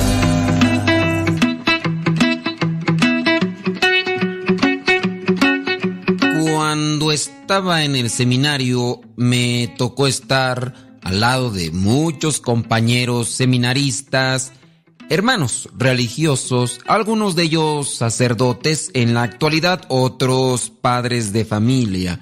Había algunos de ellos que se dormían casi en todas las clases, pero lo sorprendente era que sacaban siempre muy buenas calificaciones. Inteligencia, memoria, tal vez. Dios da muchos talentos. A mí la verdad no me dio el don de la inteligencia porque tengo que estudiar mucho, leer mucho para procesar alguna idea. En la historia de la humanidad hay algunos que se han aprovechado esos talentos. Sí, llegaron a ser santos aquellos buenos cristianos. Así hay que aprovechar todos los talentos que Dios nos da para alcanzar la santidad. Uno de ellos, San Antonio de Padua, dicen que tenía una memoria increíble. Cuando era muy joven, comenzó a estudiar la Biblia y gracias a su buena memoria, que le permitía retener y recordar todo lo que aprendía, logró tener un vasto conocimiento de las sagradas escrituras. Si tú eres de los que, como yo, tratamos de memorizar muchas citas bíblicas y no logramos hacerlo, no te preocupes con que pongamos a la práctica las que retengan nuestra memoria y busquemos la santidad, con eso basta. Pero regresando a San Antonio, Antonio quería ser misionero, así que abandonó su casa allá en Portugal para ir a Marruecos, pero estando allí se enfermó gravemente y tuvo que regresar. En el camino de vuelta a su casa, su barco se desvió de su curso original y Antonio terminó en Italia en lugar de Portugal. Un día mientras estaba en ese lugar, asistió a una gran reunión de dominicos y franciscanos. Alguien tenía que predicar, pero debido a un malentendido, nadie había ido preparado para la ocasión. Así que le preguntaron a Antonio si se animaba a levantarse y decir lo primero que el Espíritu Santo le inspirara. Yo te recomiendo que no abusemos de la inspiración del Espíritu Santo, hay que prepararnos, pero eso le pidieron a Antonio. Así que él aceptó la propuesta y comenzó a hablar muy lentamente, pero en cuanto se sintió cómodo, pronunció un discurso tan maravilloso que todos comprendieron que debía dedicarse a predicar. Y es que en aquellos tiempos no todos podían ser predicadores. Así que Antonio, al escuchar la voz de Dios, se dedicó a ser predicador. Su magnífica memoria le permitía recordar lo que se suponía que debía decir y tenía una voz tan clara y potente que le permitía pronunciar largos sermones. En aquellos tiempos no había micrófonos como hoy. Cada vez que Antonio hablaba, las multitudes acudían a escucharlo y él lograba convencer a muchas personas de que se convirtieran por los fundamentos y los discursos que daba. Gracias a su memoria, sus largas horas de estudio y un barco desviado de su curso, Antonio descubrió su misión como predicador en Italia y pasó los últimos años de su vida en una ciudad llamada Padua. De ahí su nombre, San Antonio de Padua. San Antonio de Padua fue franciscano y encontró el amor a la Sagrada Escritura y comenzó a predicar. Dios le había dado los talentos, que necesitaba para ser un buen predicador en sus tiempos, pero a pesar de ser un buen predicador en sus tiempos, en este lugar de Padua llegaban momentos en que la gente no querían escuchar nada de Dios, así que se dice que en una ocasión se fue a predicar al lago y salían los pececitos a escucharlo. Los santos pueden también tener muy buenos talentos, pero hay personas que se cierran a la voz de Dios. ¿Qué talentos te ha dado Dios? ¿Los has puesto al servicio de su reino? Yo espero que sí, para que por medio de ellos llegues a la santidad.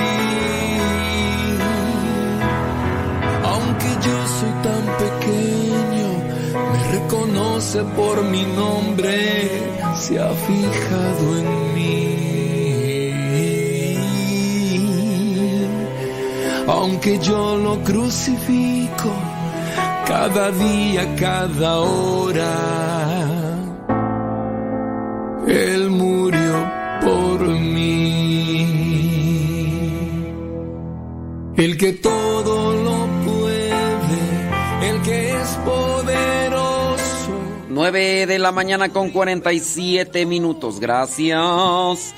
Gracioso la vida. Gracias por estar ahí en sintonía con nosotros. Ya regresamos en unos cuantos minutos más respondiendo sus preguntas, comentarios y de todo un poco como en boutique. Claro.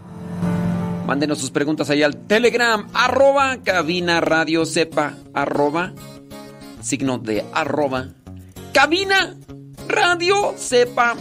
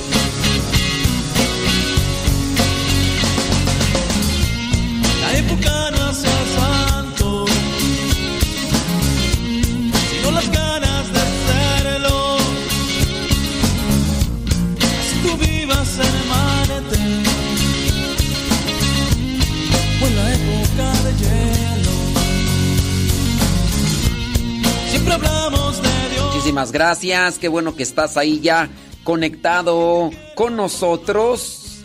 Saludos que, que se encuentran haciendo. Oye, estaba por ahí mirando, no mirando, estaba más bien escuchando un programa de, de radio secular, porque pues quieras o no, yo también en algunos momentos escucho programas de radio. No tanto así como que porque me gusten, sino para ver cómo son los programas de radio seculares. Y dentro de las preguntas que tenían, una pregunta se me hizo interesante. ¿A dónde te gustaría o qué, lugar te gustaría visitar antes de que cuelgue los tenis?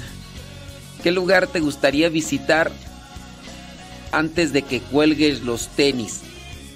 Teniendo en cuenta que la mayoría que nos escuchan pues ya ya pasan, ya pasan del treintón y algunos hasta del tostón. Buenas, ándele, saludos. ¿Qué lugar te gustaría visitar antes de que cuelgues los tenis? No sé. Bueno, yo mm, me gustaría a mí visitar eh, Tierra Santa y el Vaticano. No sé. Como que esos dos así. Me gustaría andar allá por Tierra Santa y el Vaticano. A mí. Eso, a mí. No sé tú. No sé tú. Pero yo, a mí me gustaría, dice, déjame ver por acá, saludos. Ah, teníamos por ahí una pregunta que dijimos que íbamos a contestar, si es cierto. Les dije a esta persona, sí, ahorita voy a contestar tu pregunta. Es que por acá están hablando que de los pañales y que échale perfume, que, que le regalen una buena ropita y quién sabe qué otras cosas más. Dice, a mí me gustaría visitar Jerusalén si Dios me presta más vida. Bueno, pues también, también que... Ah, pero sí tienes papeles, ¿verdad? Porque como estás en Gringolandia, pues a lo mejor sí puedes salir de Estados Unidos, regresar. Pues si no tienes papeles, pues... ¿Con qué ojos divina tuerta? Pero bueno, sí. ¿Qué lugar te gustaría visitar antes de que cuelgues los tenis? Pues tú tienes chance. Tú sí tienes chance. Claro, dice por acá. A mí me gustaría visitar Tierra Santa y de paso Egipto. Pero pues Egipto, ¿qué cosa bonita tiene Egipto? Las pirámides. Un montón ahí de piedras llenas de vendedores ambulantes, tranzas. ¿Qué cosa bonita tienes en Egipto? O, menos que sea por lo de las momias.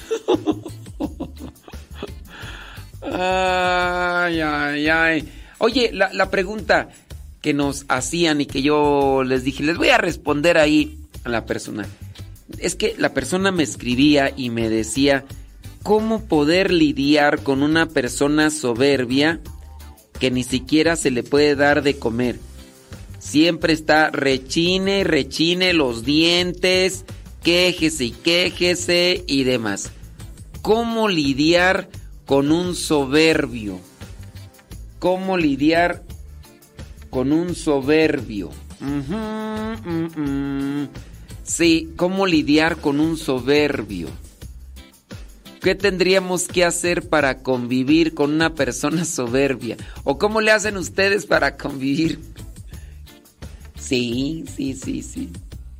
Yo, yo pregunto, pregunto tienes otras preguntas, lánzalas. Dice por acá, mm, disculpe, eh, lo escucho, eh, gracias, cuando puedo en vivo y en otras ocasiones eh, eh lo escucho grabado. Tengo 39 años, mm, tiene dos hijos, 13 y 5, 15 años de matrimonio. Su esposa dice que la no tienen mucha diferencia con su persona. No tiene mucha diferencia. Muy gracioso, su carisma es completo. Tengo que decírtelo, tanto viéndolo como solo escuchándolo, no hay ninguna diferencia. Solo que uno se ríe más viéndolo sin ofenderlo. Claro, dice, a mi hijo de 5 años y a mí nos gusta eh, nos dice, nos hace, hace días dijo que no es un programa. Dice, en algún momento se lo agradezco mucho, la verdad, me siento emocionado de estarle escribiendo. No, pues muchas gracias. Eh, Dios te bendiga y ayude allá en Nicaragua. Nada más que dice que no quiere decir su nombre. No, hombre, tú no tengas miedo. Tú no tengas miedo. Dice por acá, a mí me gustaría visitar Tierra Santa. Pues, ¿no querrás? ¿No querrás? Hazte, hazte tu guardadito. Mira, haz tu guardadito, haz todo lo posible, haz un sacrificio y, y lánzate tú que puedes. Tú que puedes. ¿Qué, ¿Qué tienes que te detenga? Así que tú digas, que digas, ah, no puedo por esto. Hay veces que no hay, no hay forma de, pero no, aquí sí hay, ¿o qué? No, pues hazte tú, chécale por aquí, por allá, mira, porque después yo creo que de lo que más sufre uno en el último instante de vida es de las cosas que no terminamos de hacer.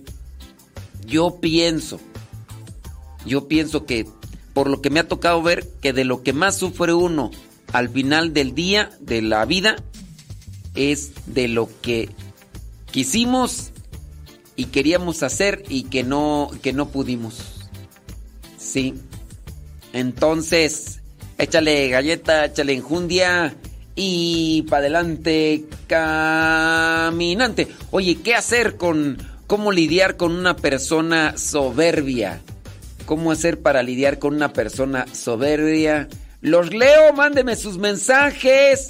Eh, tic. Ok. Dice por acá, yo fui una persona soberbia por muchos años, dice aquí quien escribe. Lo único que ayuda es la extrema paciencia y la oración, porque los soberbios normalmente alejamos a las personas y no tenemos amigos verdaderos.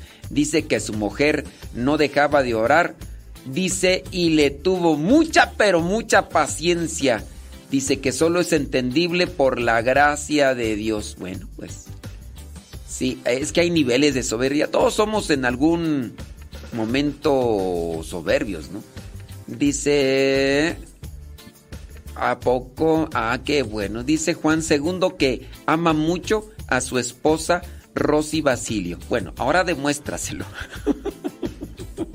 sí, ya dices que la amas mucho, ahora demuéstraselo, ¿eh? Ándales, Juan II, para que veas. Si ya sabes cómo soy, ¿para qué? ¿Para qué le busca rudo a chicharrón? Éndele. Ahora demuéstraselo. A- ahógala. Ahógala. Puros besos, pero de esos, de esos asfixiantes, de esos que le sacas hasta la campanilla de la garganta. Así de esos que le regresan las anginas y se las vuelves a acomodar y se las subsió. Eso. A ver, Rosy Basilio, ahí me preguntas cómo te fue. Ándele pues, hombre. No, pues qué bueno. Qué bueno. Dice por acá que ya están ahorrando para hacerse el viajecito a Tierra Santa, ¿no? Pues háganle, háganle. Miren, yo pienso que hay que soñar también y hay que anhelar cosas que pudieran ser viables. Cuando no hay cosas viables, pues ¿para qué andas ahí mejor? Sí, pienso yo, ¿no? Platícame, cuéntame cómo le has hecho para para lidiar, para convivir con personas soberbias. ¿Qué es lo que han hecho ustedes? Ya por acá alguien nos dio un, un consejito. Ahora, ¿qué es lo que hacen ustedes? A ver si por ahí nos mandan sus comentarios.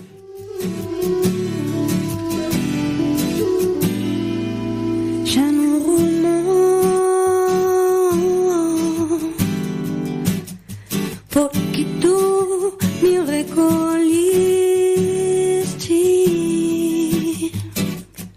Já no rumor Passo decidido e firme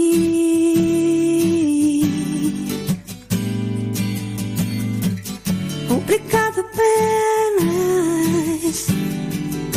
por tanta coisa que me diste.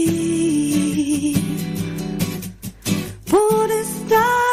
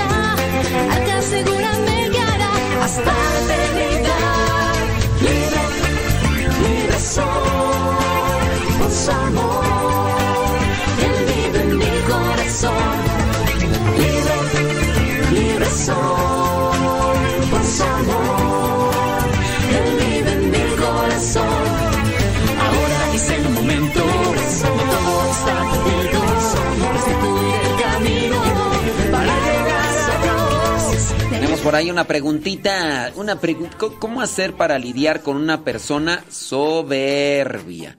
Dice por acá, bla, bla, bla, bla, bla. Saludos. Bli, bli, bli, saludos y más saludos. Saludos, dice. Dice, qué flojera con esos audios. Yo cuando le marco a mi hermana para saludarla y le escucho, así le corto rápido y le digo, espérame, ahorita te marco. Hasta flojera da.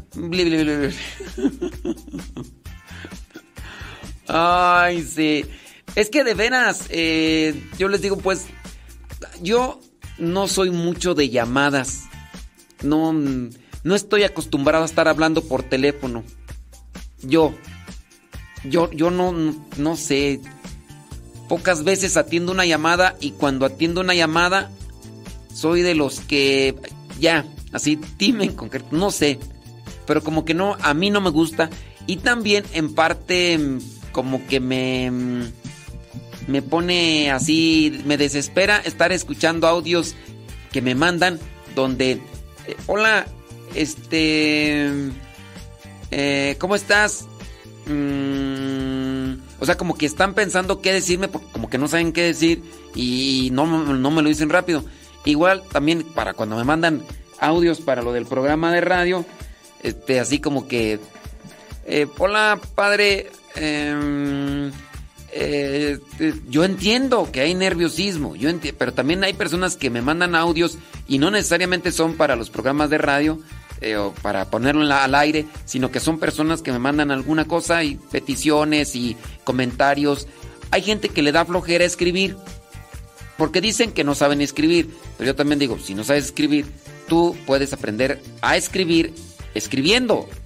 Ya ahora tenemos lo mejor con los teléfonos, que tú mandas un mensaje y ahí te va diciendo cuáles son las palabras que están mal, las palabras que son así como que incorrectas. Entonces ahí también te vas tú aprendiendo y decir, ah, esta no se escribía así, se escribía así, ¿no? Y bueno, ya también está en lo que vendría a ser el dictado. Ya tú le vas hablando ahí al telefonito, a la computadora, a la tablet, y ahí te va escribiendo lo que tú vas hablando y también lo vas corrigiendo. Y yo les decía, no me gusta escuchar los audios que me mandan y, hola, este, quería, mm, no, no sé, me, me impacientan. Ay, no es para pasarlos al aire, ¿verdad? Por eso acá dice Adri, qué flojera con esos audios. Por eso dice que le dice a su hermana, ah, espera, ahorita te marco, ahorita te marco. Ay, no, Dios mío santo. ¿Qué, qué hacer para convivir con una persona soberbia? Mándame tu mensaje. Saludos. Bli, bli, bli. Ándele. Mire qué bien. No, pues qué bueno. Dice, saludos, dice. Apenas conocí un joven de casi 17 años. Dice que llegó y a él también nos comentó que, eh, ok, muy bien. Bueno, pues su mamá, eh, ok, muy bien. Bueno, pues gracias por compartirnos eso. Dice, padre, eh, pregunta, soy soberbia, no atender a los eh, protestantes. Mm, no sé, tú dime, ¿eres soberbia por no atender a los protestantes? A ver, eso si yo tú, tú tienes que distinguir que ya la soberbia porque ya, ya estás grandecita. Tú ya sabes a quién, no digo nombres. Ya estás bien grandecita, ya está, ya hasta te pasaste de tu este. sí, ya hasta te pasaste de tu este. Tú tienes ya que saber qué es ser soberbio, porque ya, ya hasta te pasaste de tu este. Es más, ya, ya estás más para allá que para acá. ¿O cómo que no sabes si es ser soberbio atender a los protestantes o no? ¿Cómo que es eso? No, ya. Ya yo digo que ahí ya no estamos bien, ¿ok? Déjame ver por acá. Dice, yo tengo un hermano muy soberbio, dice esta persona que escribe. Debido a un altercado con él, por una falta de respeto hacia la misma mamá, dice, yo cometí el error de reclamarle en un momento de enojo. Él se alejó de mí de manera radical. Yo le pedí perdón, hablé con él, pero él no quiere perdonarme. Yo oro por él y le sigo mandando mensajes de vez en cuando, llamándole, pero él me ignora de manera muy cruel. Y ya me cansé de arrastrarme para que me disculpe. De esto ya hace varios años y él todavía está en su misma actitud. Bueno, y a ver, ¿qué quieres? Mira, dices, debido a un altercado por la falta de respeto hacia tu mamá, tú cometiste el error de reclamarle en un momento de enojo. A ver, le reclamaste en un momento de enojo. ¿Qué fue lo fue, hubo algo malo? O sea, tú le llamaste la atención porque le estaba faltando el respeto a tu mamá. Él era grosero. Tú ya llegaste un momento de, no, oye, no está bien. Él se enojó. ¿Por qué? Porque él es soberbio. Porque, mira, si, si gracias a lo que, si, si como resultado a lo que le dijiste, ya no ofendió ni le faltó al respeto a tu mamá de esa manera, tú no te preocupes por tener una relación con él. Tú no eres la que está impidiendo tener una relación con él. ¿Cuál es tu... O sea, tú quieres tener una buena relación con él, pero si él no quiere... Aquí yo no sé, a lo mejor él es soberbio y tú necia, tú terca. Pues cuando hay terquedad, también hay un problema en, en lo que vendría a ser la concepción de las cosas en la vida. Pues sí, si él es soberbio, en parte podríamos decir que también tú rayas en un poco de soberbia. Tú debes de ser humilde y aceptar. Aceptar que él no quiere tener una relación grata contigo. Dice, sí, padre, el cambio con mi mamá, él cambió con mi mamá, gracias a Dios. Bendito sea Dios. Tú ya no te preocupes si te quiere hablar o no te quiere hablar. Tú preocúpate porque no cambia y sigue orando por él. Sigue orando por él. Si gracias a esa llamada de atención que le diste, aunque se haya enojado tu hermano perrucho, tú, bendito sea Dios, qué bueno que ya no le falte respeto a tu mamá. ¿O qué? ¿Tú quieres que te, que te hable? ¿Tú quieres que te siga para que otra vez le falte el respeto a tu mamá? Digo, ¿eso es lo que quieres? No. También debes de ser humilde y aceptar que hay personas perruchas que no quieren hablar contigo. Tú tampoco caigas en esa cuestión de, soberbia. Tú estás en la mayor disponibilidad de hablar con él, de abrazarlo, quererlo y tal, los demás, pero él no quiere. ¿Qué quieres? No quiere, ya acepta. También no seas necia y terca. Pues es que también tú estás mal cuando te pones en esa situación de querer hacer que los demás hagan lo que tú quieres o que se comporten como tú quieres. No seas terca, no seas necia, no seas soberbia. El soberbio controla a los demás o quiere controlar a los demás a su modo, como es en el caso de tu hermano. Si no, es más, cuando no les obedeces, cuando no haces lo que ellos dicen, los soberbios, ellos se enojan y se molestan. Pues tú estás en esta postura de aberración porque quieres que tu hermano te hable, que, que te que se junte contigo, que vaya. No quiere, entiéndelo. Entiéndelo. Dice, entonces ya me olvido de él. No, no, no, no. Tampoco tú caigas en ese tipo de exageración. Te digo, pues, que eres soberbia. Yo no estoy diciendo, olvídate de él, que se pudra, que mándalo al infierno. Yo no te estoy diciendo eso. Te estoy diciendo, no te aferres a querer que él tenga una amistad contigo cuando él no quiere. No, es, no te estoy diciendo, olvídate de él, mándalo al infierno. Eso no. ¿Por, por qué eres extremista? ¿Por qué eres radical? Eso, eso es correspondiente a una postura necia y terca. O todo o nada. Yo, e- eso es soberbia.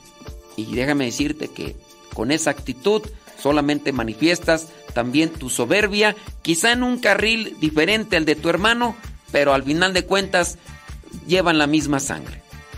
Así humilde. Acepta que tu hermano no quiere, reza por él, ayuda a tu mamá y si un día viene tu hermano y te pide perdón, perdónalo, abrázalo y váyanse a comer unos tacos y unas hamburguesas juntos y delante. Dice, él vive donde viva, lo que sea, pero tú ya acepta, también no estés ahí de necia, porque eso no te ayuda ni te va a hacer feliz.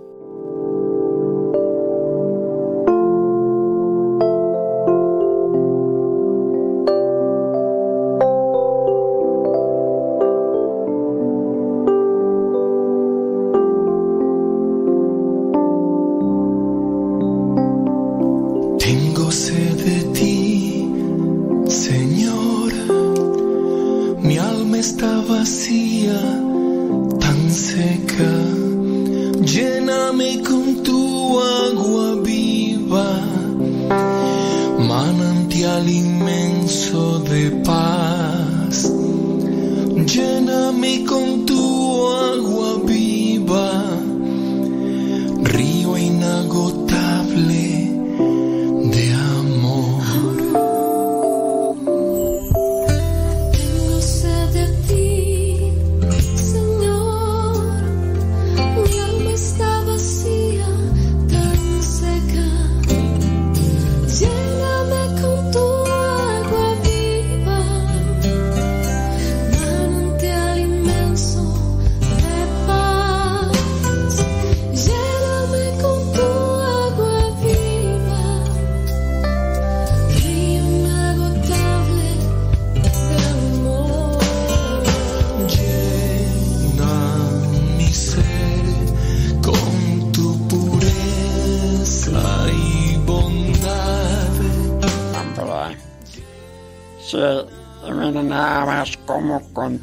¿Tú crees que yo le voy a mandar un comentario?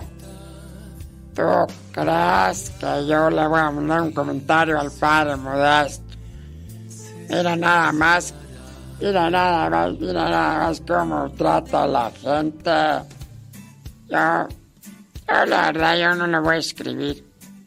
Pero es que está bien así.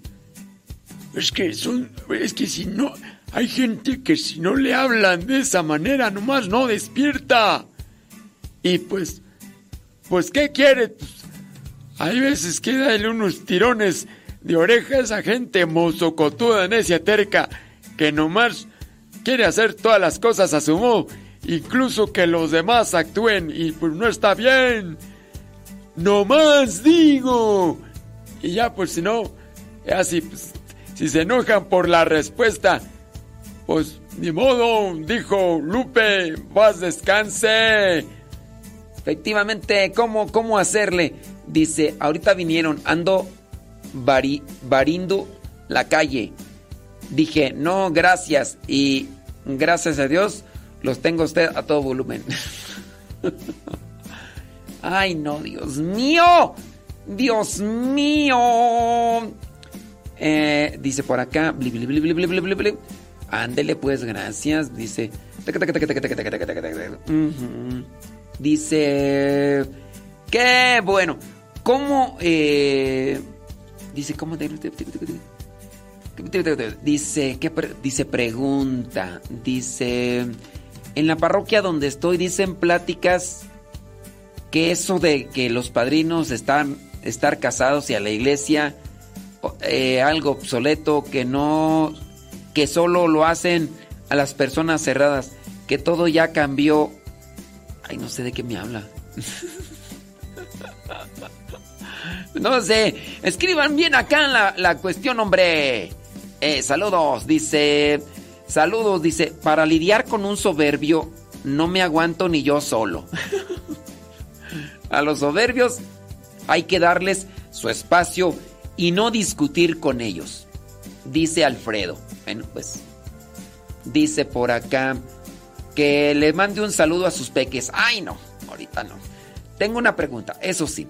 Dice, a muchos cantautores católicos que escucho y tienen música de adoración, ¿se pueden cantar esos cantos en la adoración eh, o en las horas santas?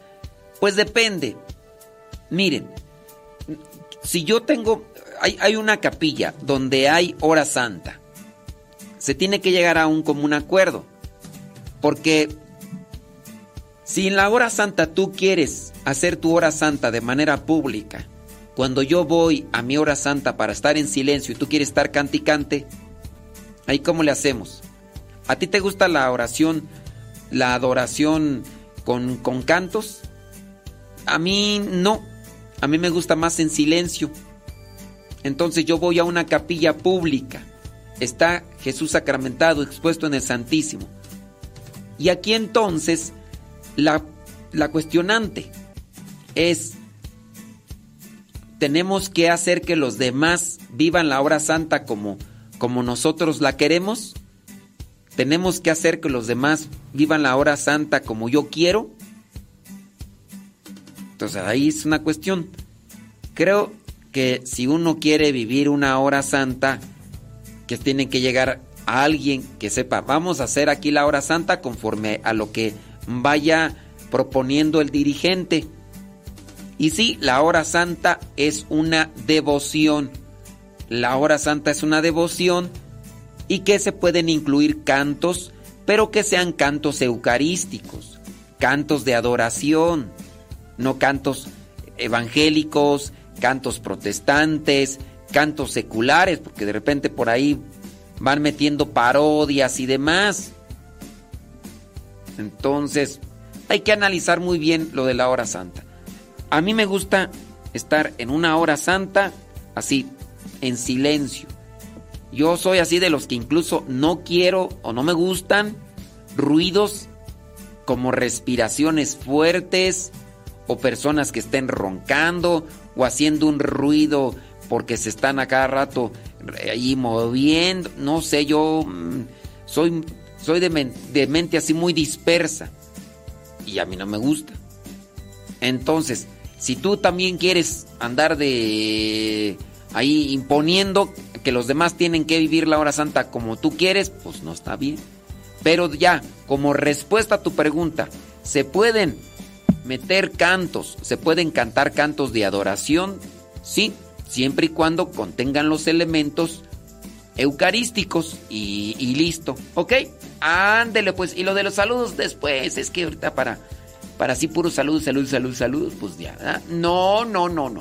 Dice por acá una persona, eh, aquí andamos, qué bueno.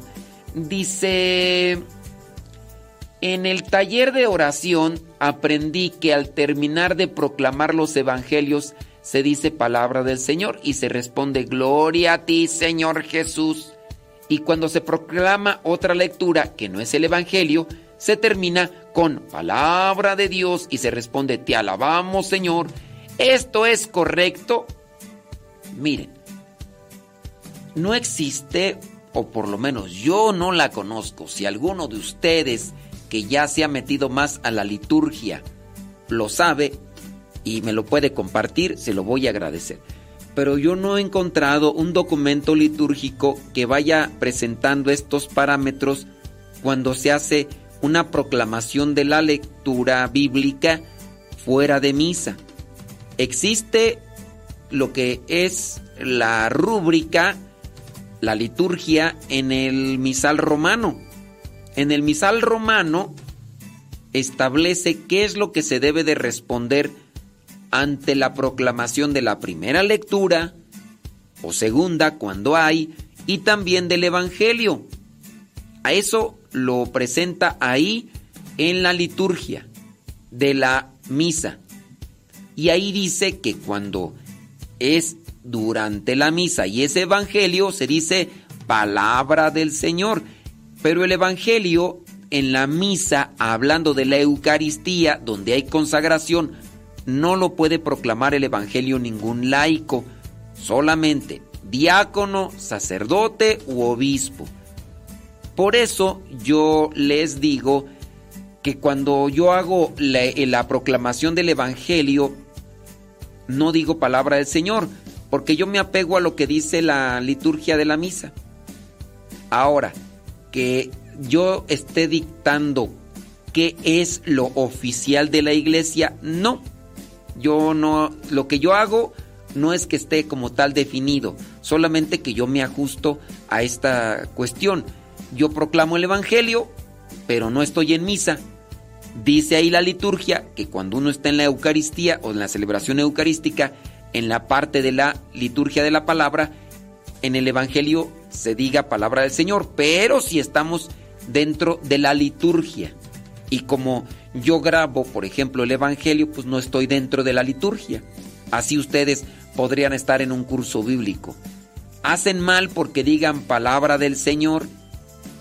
Hacen mal porque no digan, pues les digo, no hay un documento. Bueno, por lo menos yo no lo conozco que vaya dictaminando cuál es la forma oficial, recta, dictada como parámetro de, de la iglesia o de la doctrina o de la liturgia con relación a la, pro, a la proclamación de la palabra de Dios. Hay veces que uno está en la clase bíblica y tienes que analizar, si quieres, 100 pasajes bíblicos. Por decir una exageración, ¿no? Pero a veces son 20, 30. Y no vas a estar, palabra de Dios, palabra de Dios, palabra de Dios. Sabemos que hay que tener mucho respeto a la palabra de Dios. Y, la, y el respeto no se manifiesta solamente en decir palabra de Dios, palabra de Dios, sino en la, en la forma de vivir la palabra. Es ahí donde se manifiesta el respeto.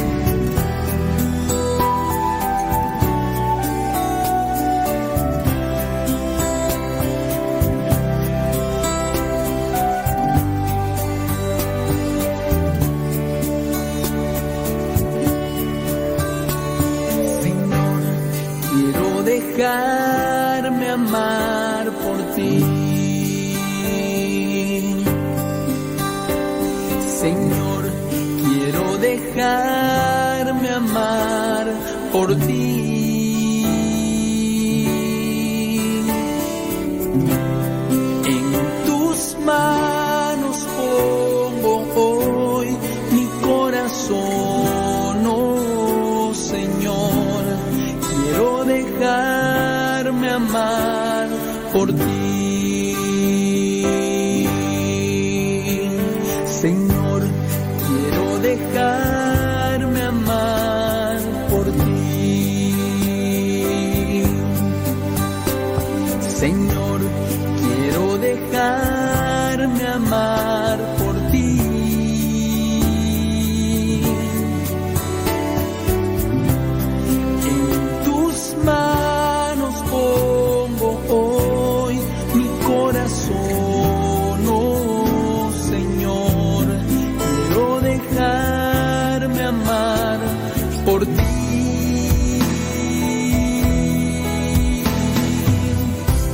Huracanados, gracias, muchas, pero muchas gracias a sus comentarios. ¿Cómo lidiar con una persona soberbia? Esa es una de las preguntas que tenemos por ahí. Dice, cuando es una hora santa pública, sí se pueden incluir cantos eh, católicos.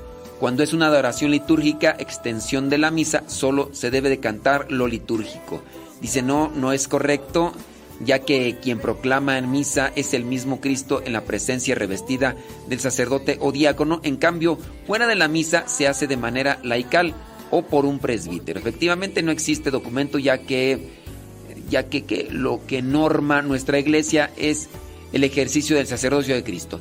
El ejercicio del sacerdocio de Cristo es la liturgia. Sacrosantum Concilium número 7. Ahí, ahí está. Dice. Ándele pues. Dice, así pasa. ¿Qué dice? Ok, muy bien, gracias. Déjame ver por acá. Comentarios, ¿qué es lo que nos dicen? No diga mi nombre, por favor, dice esta persona. En el ministerio donde yo estoy, escuchamos una música de. Una mezcla de música evangélica y católica durante la hora santa. Yo no estoy de acuerdo, pero yo no soy quien dirige la hora santa. Gracias por su aclaración.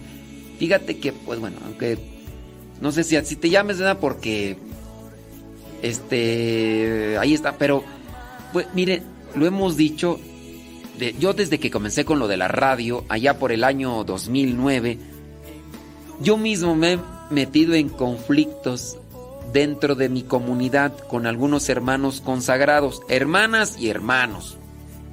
Me acuerdo yo, no sé si esas mismas esas personas todavía me sigan escuchando. Por allá en el 2009, 2010, yo hice un artículo que, que lo publiqué y tuvo mucha, mucha repercusión porque pues en aquellos tiempos, pues como que no se hablaba mucho de esto. O sea, sí se hablaba, pero no tanto. Y hice un artículo que se que, que titulamos Los peligros de escuchar música protestante. El peligro de escuchar música protestante música evangélica. Uy. Oye, pues bueno, a partir de ahí después hicimos algunos audios para los coros parroquiales sobre los riesgos de tocar música evangélica en la misa y en la hora santa.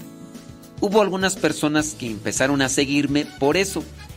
Y un día, en una celebración, eh, digamos una fiesta, no, no litúrgica, sino una fiesta una reunión donde hubo misa, hubo hora santa, hubo predicación, un tipo retiro, ¿no? Pero algo así.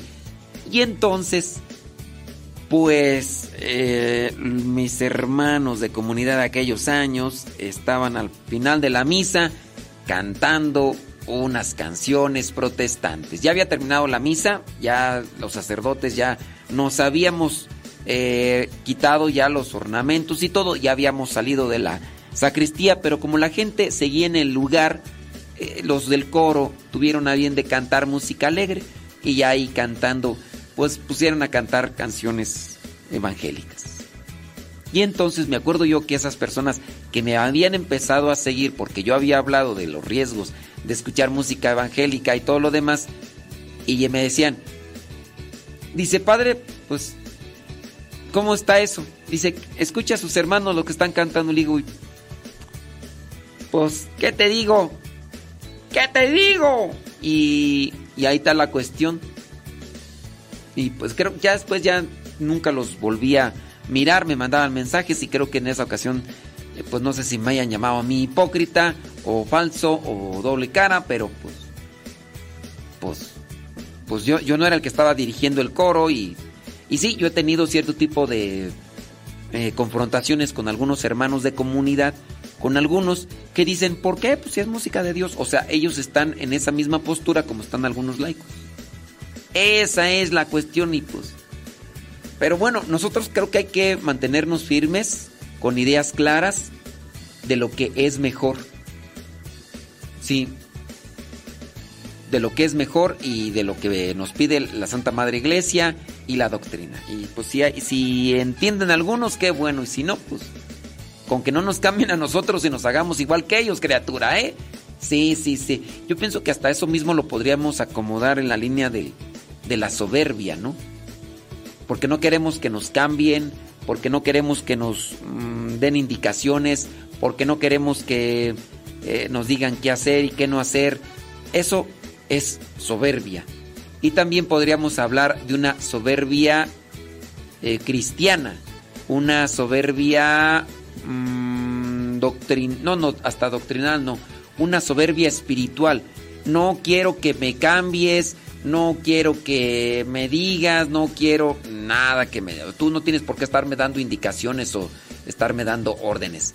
Y ahí entonces, pues, nos enfrentamos a un problema, pues, espiritual. Así que yo, yo ahí se los dejo, pues, también para que lo analicemos. Digo, en la misma línea estamos por ahí queriendo reflexionar sobre estas cuestiones de lo que vendría a ser cómo lidiar con un soberbio. Y rápidamente los consejos. Número uno, mantén la calma para lidiar con un soberbio. Mantén la calma.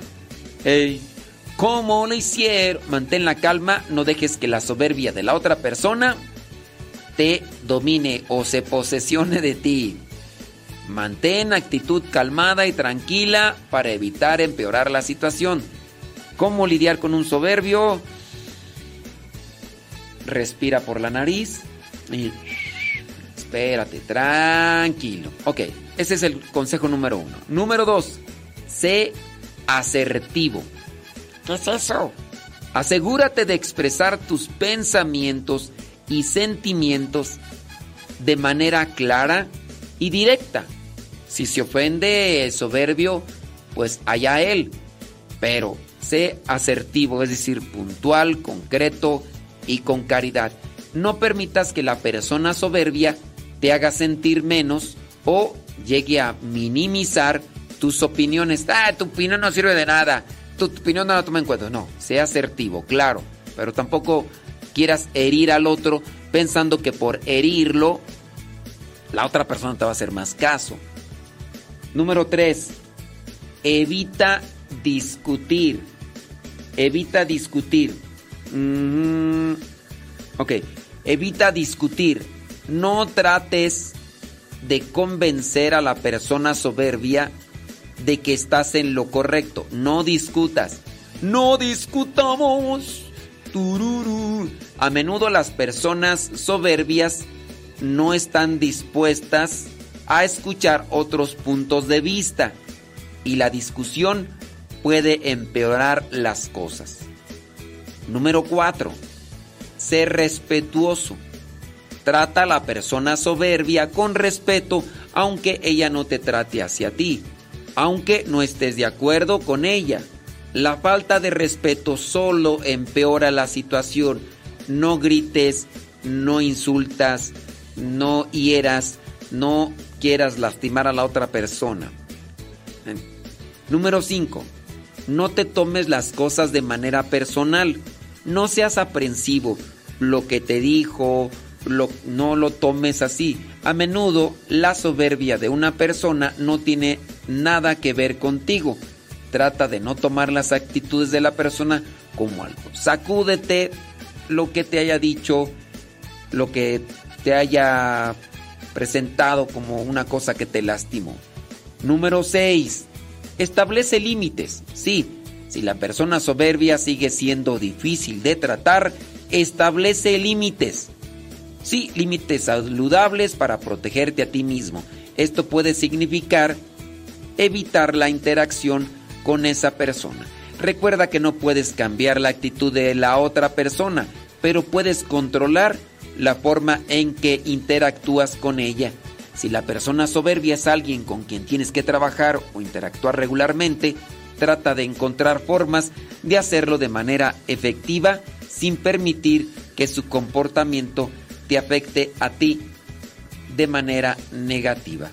Respira profundo, acomoda tus ideas, trata de acomodar también tu comportamiento y haz mucha oración para que la sabiduría y la luz del Espíritu Santo te asista.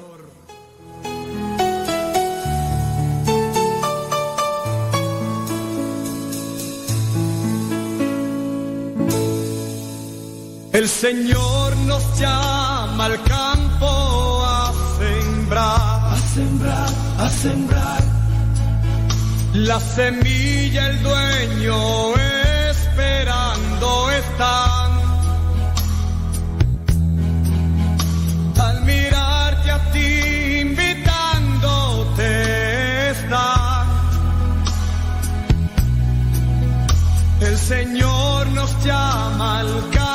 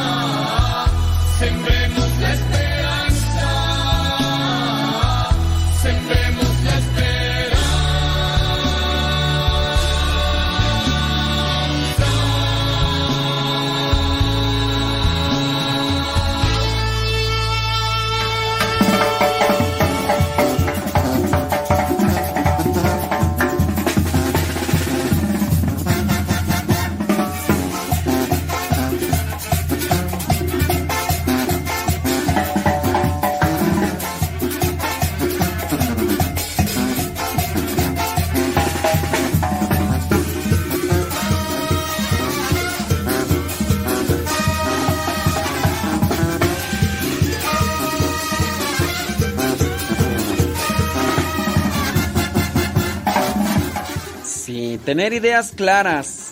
Tener ideas claras, asimilarlas y vivirlas para no salirse del carril. Decía yo que todos somos soberbios en una o en otra forma, en una y en otra medida. Somos soberbios y nos toca trabajar todos los días en esta actitud desordenada de nuestros sentimientos. Hay que estar serenos por dentro para tratarnos nosotros, pero también tener la fuerza para tratar así a los demás. Sí, sí, sí. Ande pues. Pues sí, son cosas, ¿verdad? Que, que, ahí se van presentando. ¿Qué es lo que más les cuesta a ustedes? ¿Qué es lo que lo que se aparece ahí en sus vidas? Platíqueme, cuénteme. Ahí andamos, hombre, si tienen preguntitas, pues de una vez las respondemos como la ve desde ahí. Nomás que no sean preguntitas así, pues que, pues. ¿Qué comió, padre?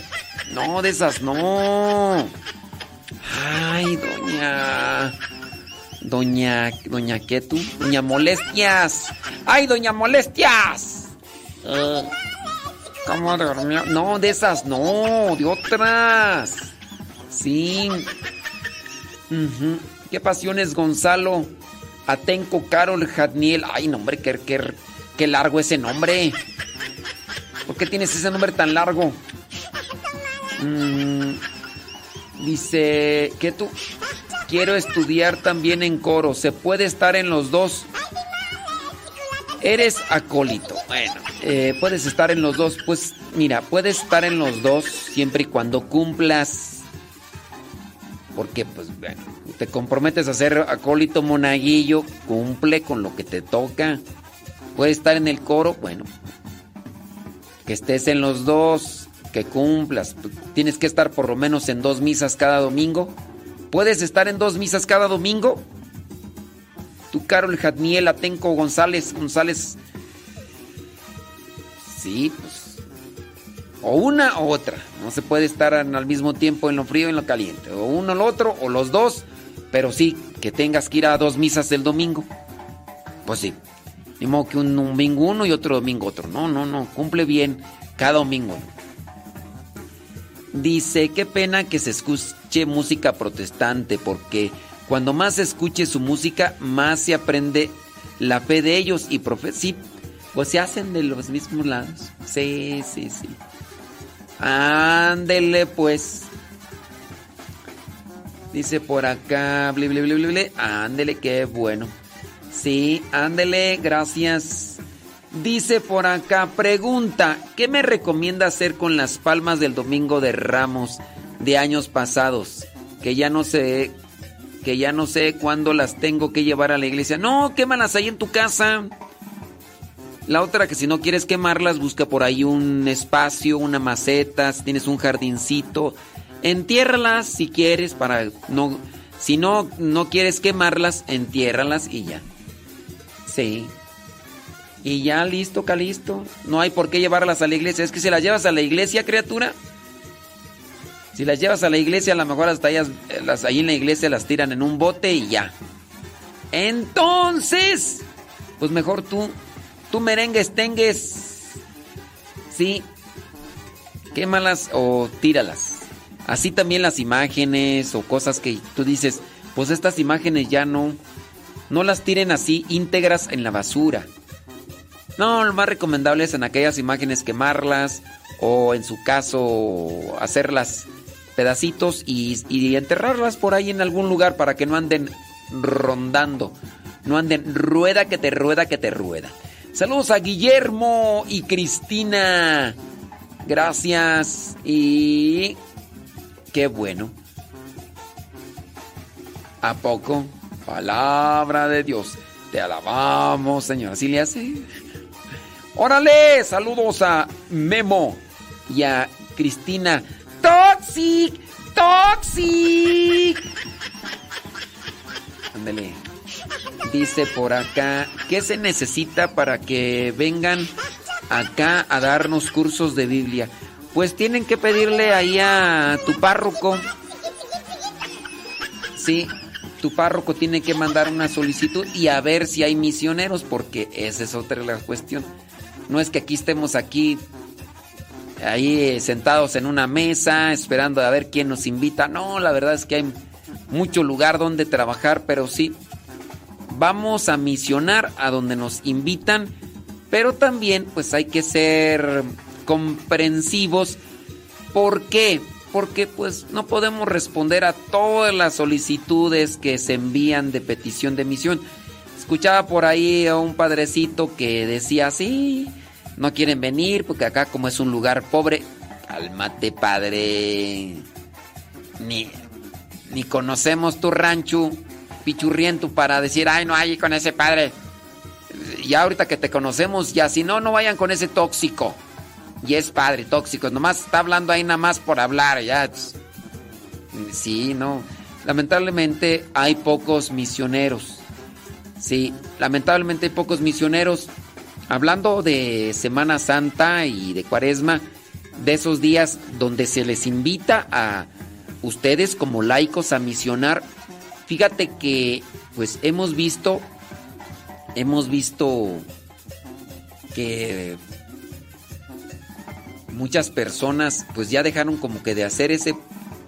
El año pasado, antepasado, he visto más participación de personas recientemente ya no tanto. Recientemente ya no tanto. Y sí, de repente viene el reclamo, hasta me mandan capturas. Mira lo que dijo el padre acá. Mira lo que dijo.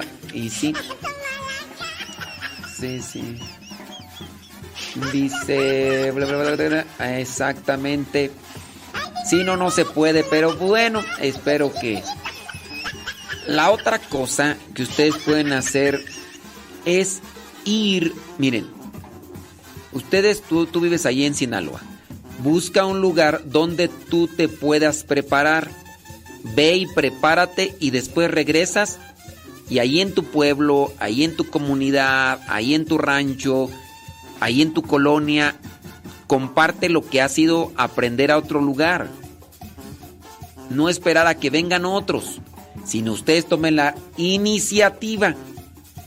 Tomen la iniciativa. Sí. Ándele pues. Dice, padre, ¿y cómo le hacemos para que venga usted a darnos? No. Eh, ahí tu párroco es el que se tiene que comunicar, no tú, porque tú, no.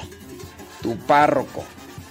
Sí, los padres son los que tienen que tienen que mandar la solicitud y todo eso. Y ya, es que luego hay gente que dice, yo quiero que venga. Pues sí, tú sí quieres, pero tu párroco no quiere. La gente que no me conoce, ella no quiere. Es como, Pero yo quiero que venga aquí para que le dé una plática a mi tía sorda y a mí que me quedo dormida. así no. Dice por acá, ¿cómo saber reconocer si es capricho o verdadero llamado a una vocación?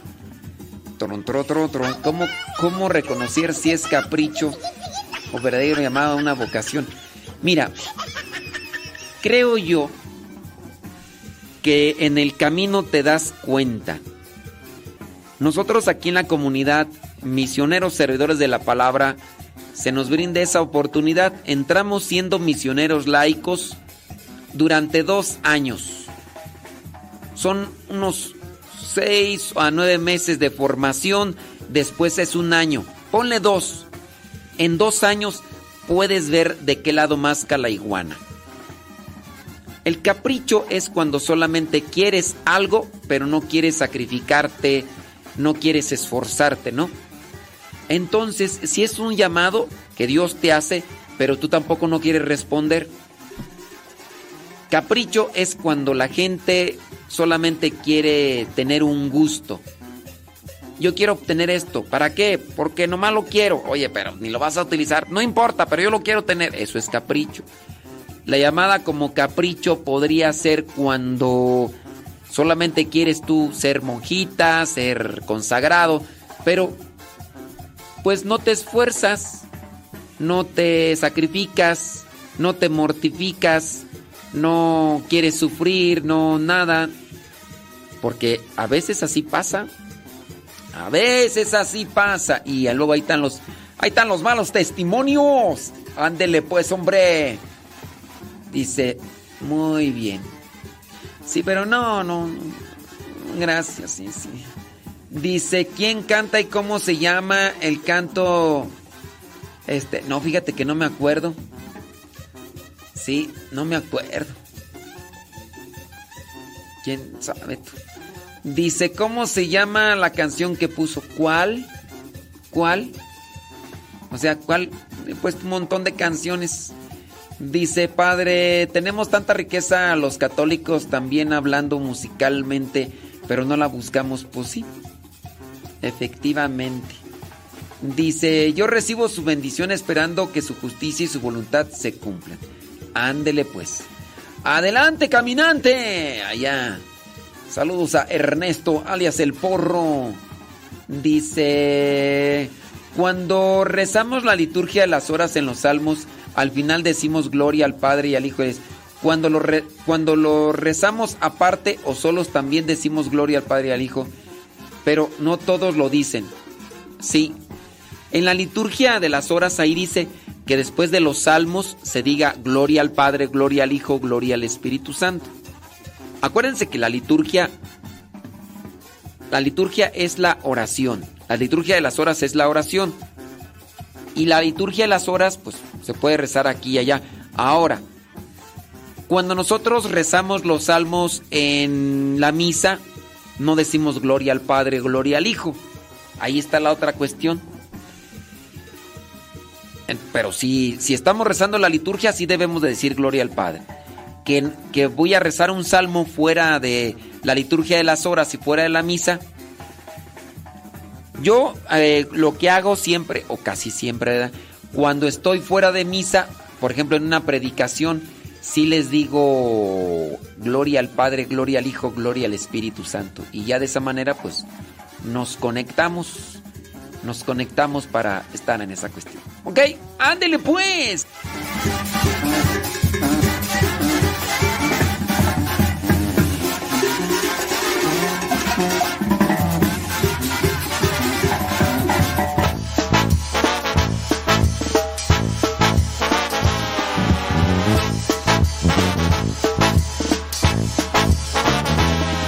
Charalito se llamaba, era un pequeño pez era inteligente y de buen corazón, aunque muchas veces no había actuado bien. Se sentía pequeño y de poco valor, pensaba que el perdón no llegaría a conocer. Un día Charalito supo que el señor pasaba por su barrio y lo quiso ver. No se sentía digno de encontrarse con Dios.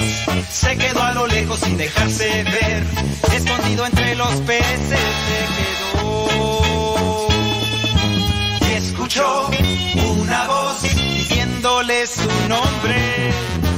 Señor le miró, le dijo que esa noche cenaría con él. Charalito, charalito, ya no temas. El Señor te liberó, rompió cadenas. Charalito, charalito, ya no temas. Él miró tu corazón,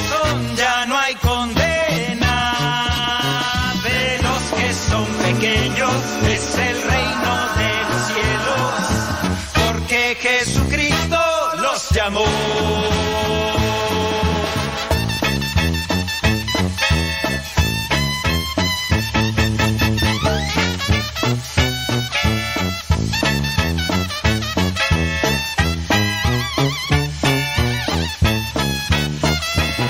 Si tú te sientes como el pececito aquel, lleno de tristeza en tu corazón, Jesús te está llamando, te conoce bien. Todo lo que quiere es darte su perdón, quiere que camines siempre junto a Él.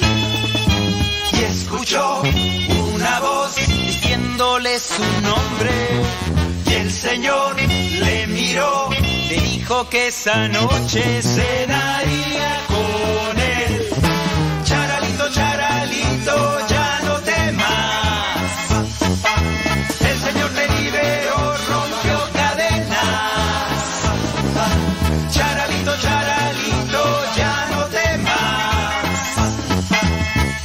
Tu corazón, ya no hay condena.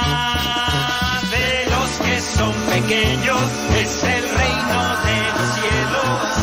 Porque Jesucristo los llamó. Charalito del Señor, a tu vida llegó la salvación. Eres grande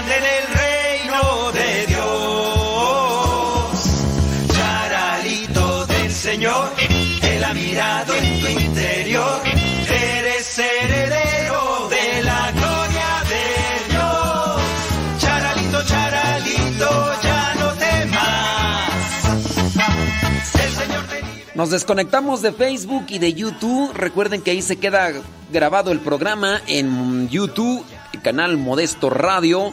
Modesto Radio, así se llama el canal Modesto Radio. Y posteriormente se estará subiendo a Spotify, a iTunes y a la aplicación Google Podcast, Modesto Radio también. En esas aplicaciones ustedes pueden volver a escuchar los programas. La ventaja de estas aplicaciones, como por ejemplo Google Podcast, descarguen esa aplicación en su teléfono, Google Podcast. Cuando ya la descargaron, buscan Modesto Radio. Y ahí en el canal de Modesto Radio, en Google Podcast, déjame ver cuántos programas hasta el momento están. Dice así, para, para, para, ¿dónde está bli, aquí. Google Podcast. Muy bien. Te metes ahí y pones explorar. Así, ah, es que hay Google Podcast y, y otras cosas. Así como el Google de buscar, pero acá son puros audios. Ya cuando le pones ahí, le pones Modesto Radio. Ahí, ahí te aparece. Ahí, tú pones Modesto Radio. No vais a poner Radio Modesto, sino Modesto Radio.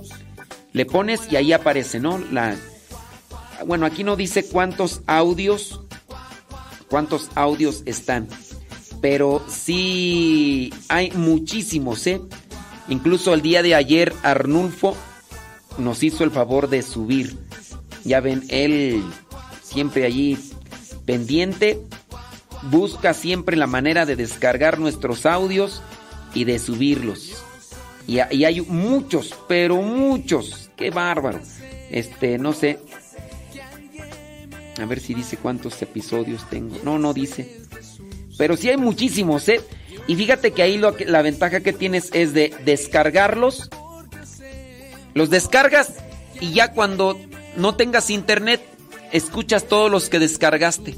Claro, no van a ser en vivo, pero ahí podrás escuchar nuestros programas, los de Evangelizar sin tregua, los de Al que madruga, ahí están. ¿Sale, vale? ¡Ándele! Una, son las 11 de la mañana con dos minutos. Viene Pati Paco con lo que Dios ha unido.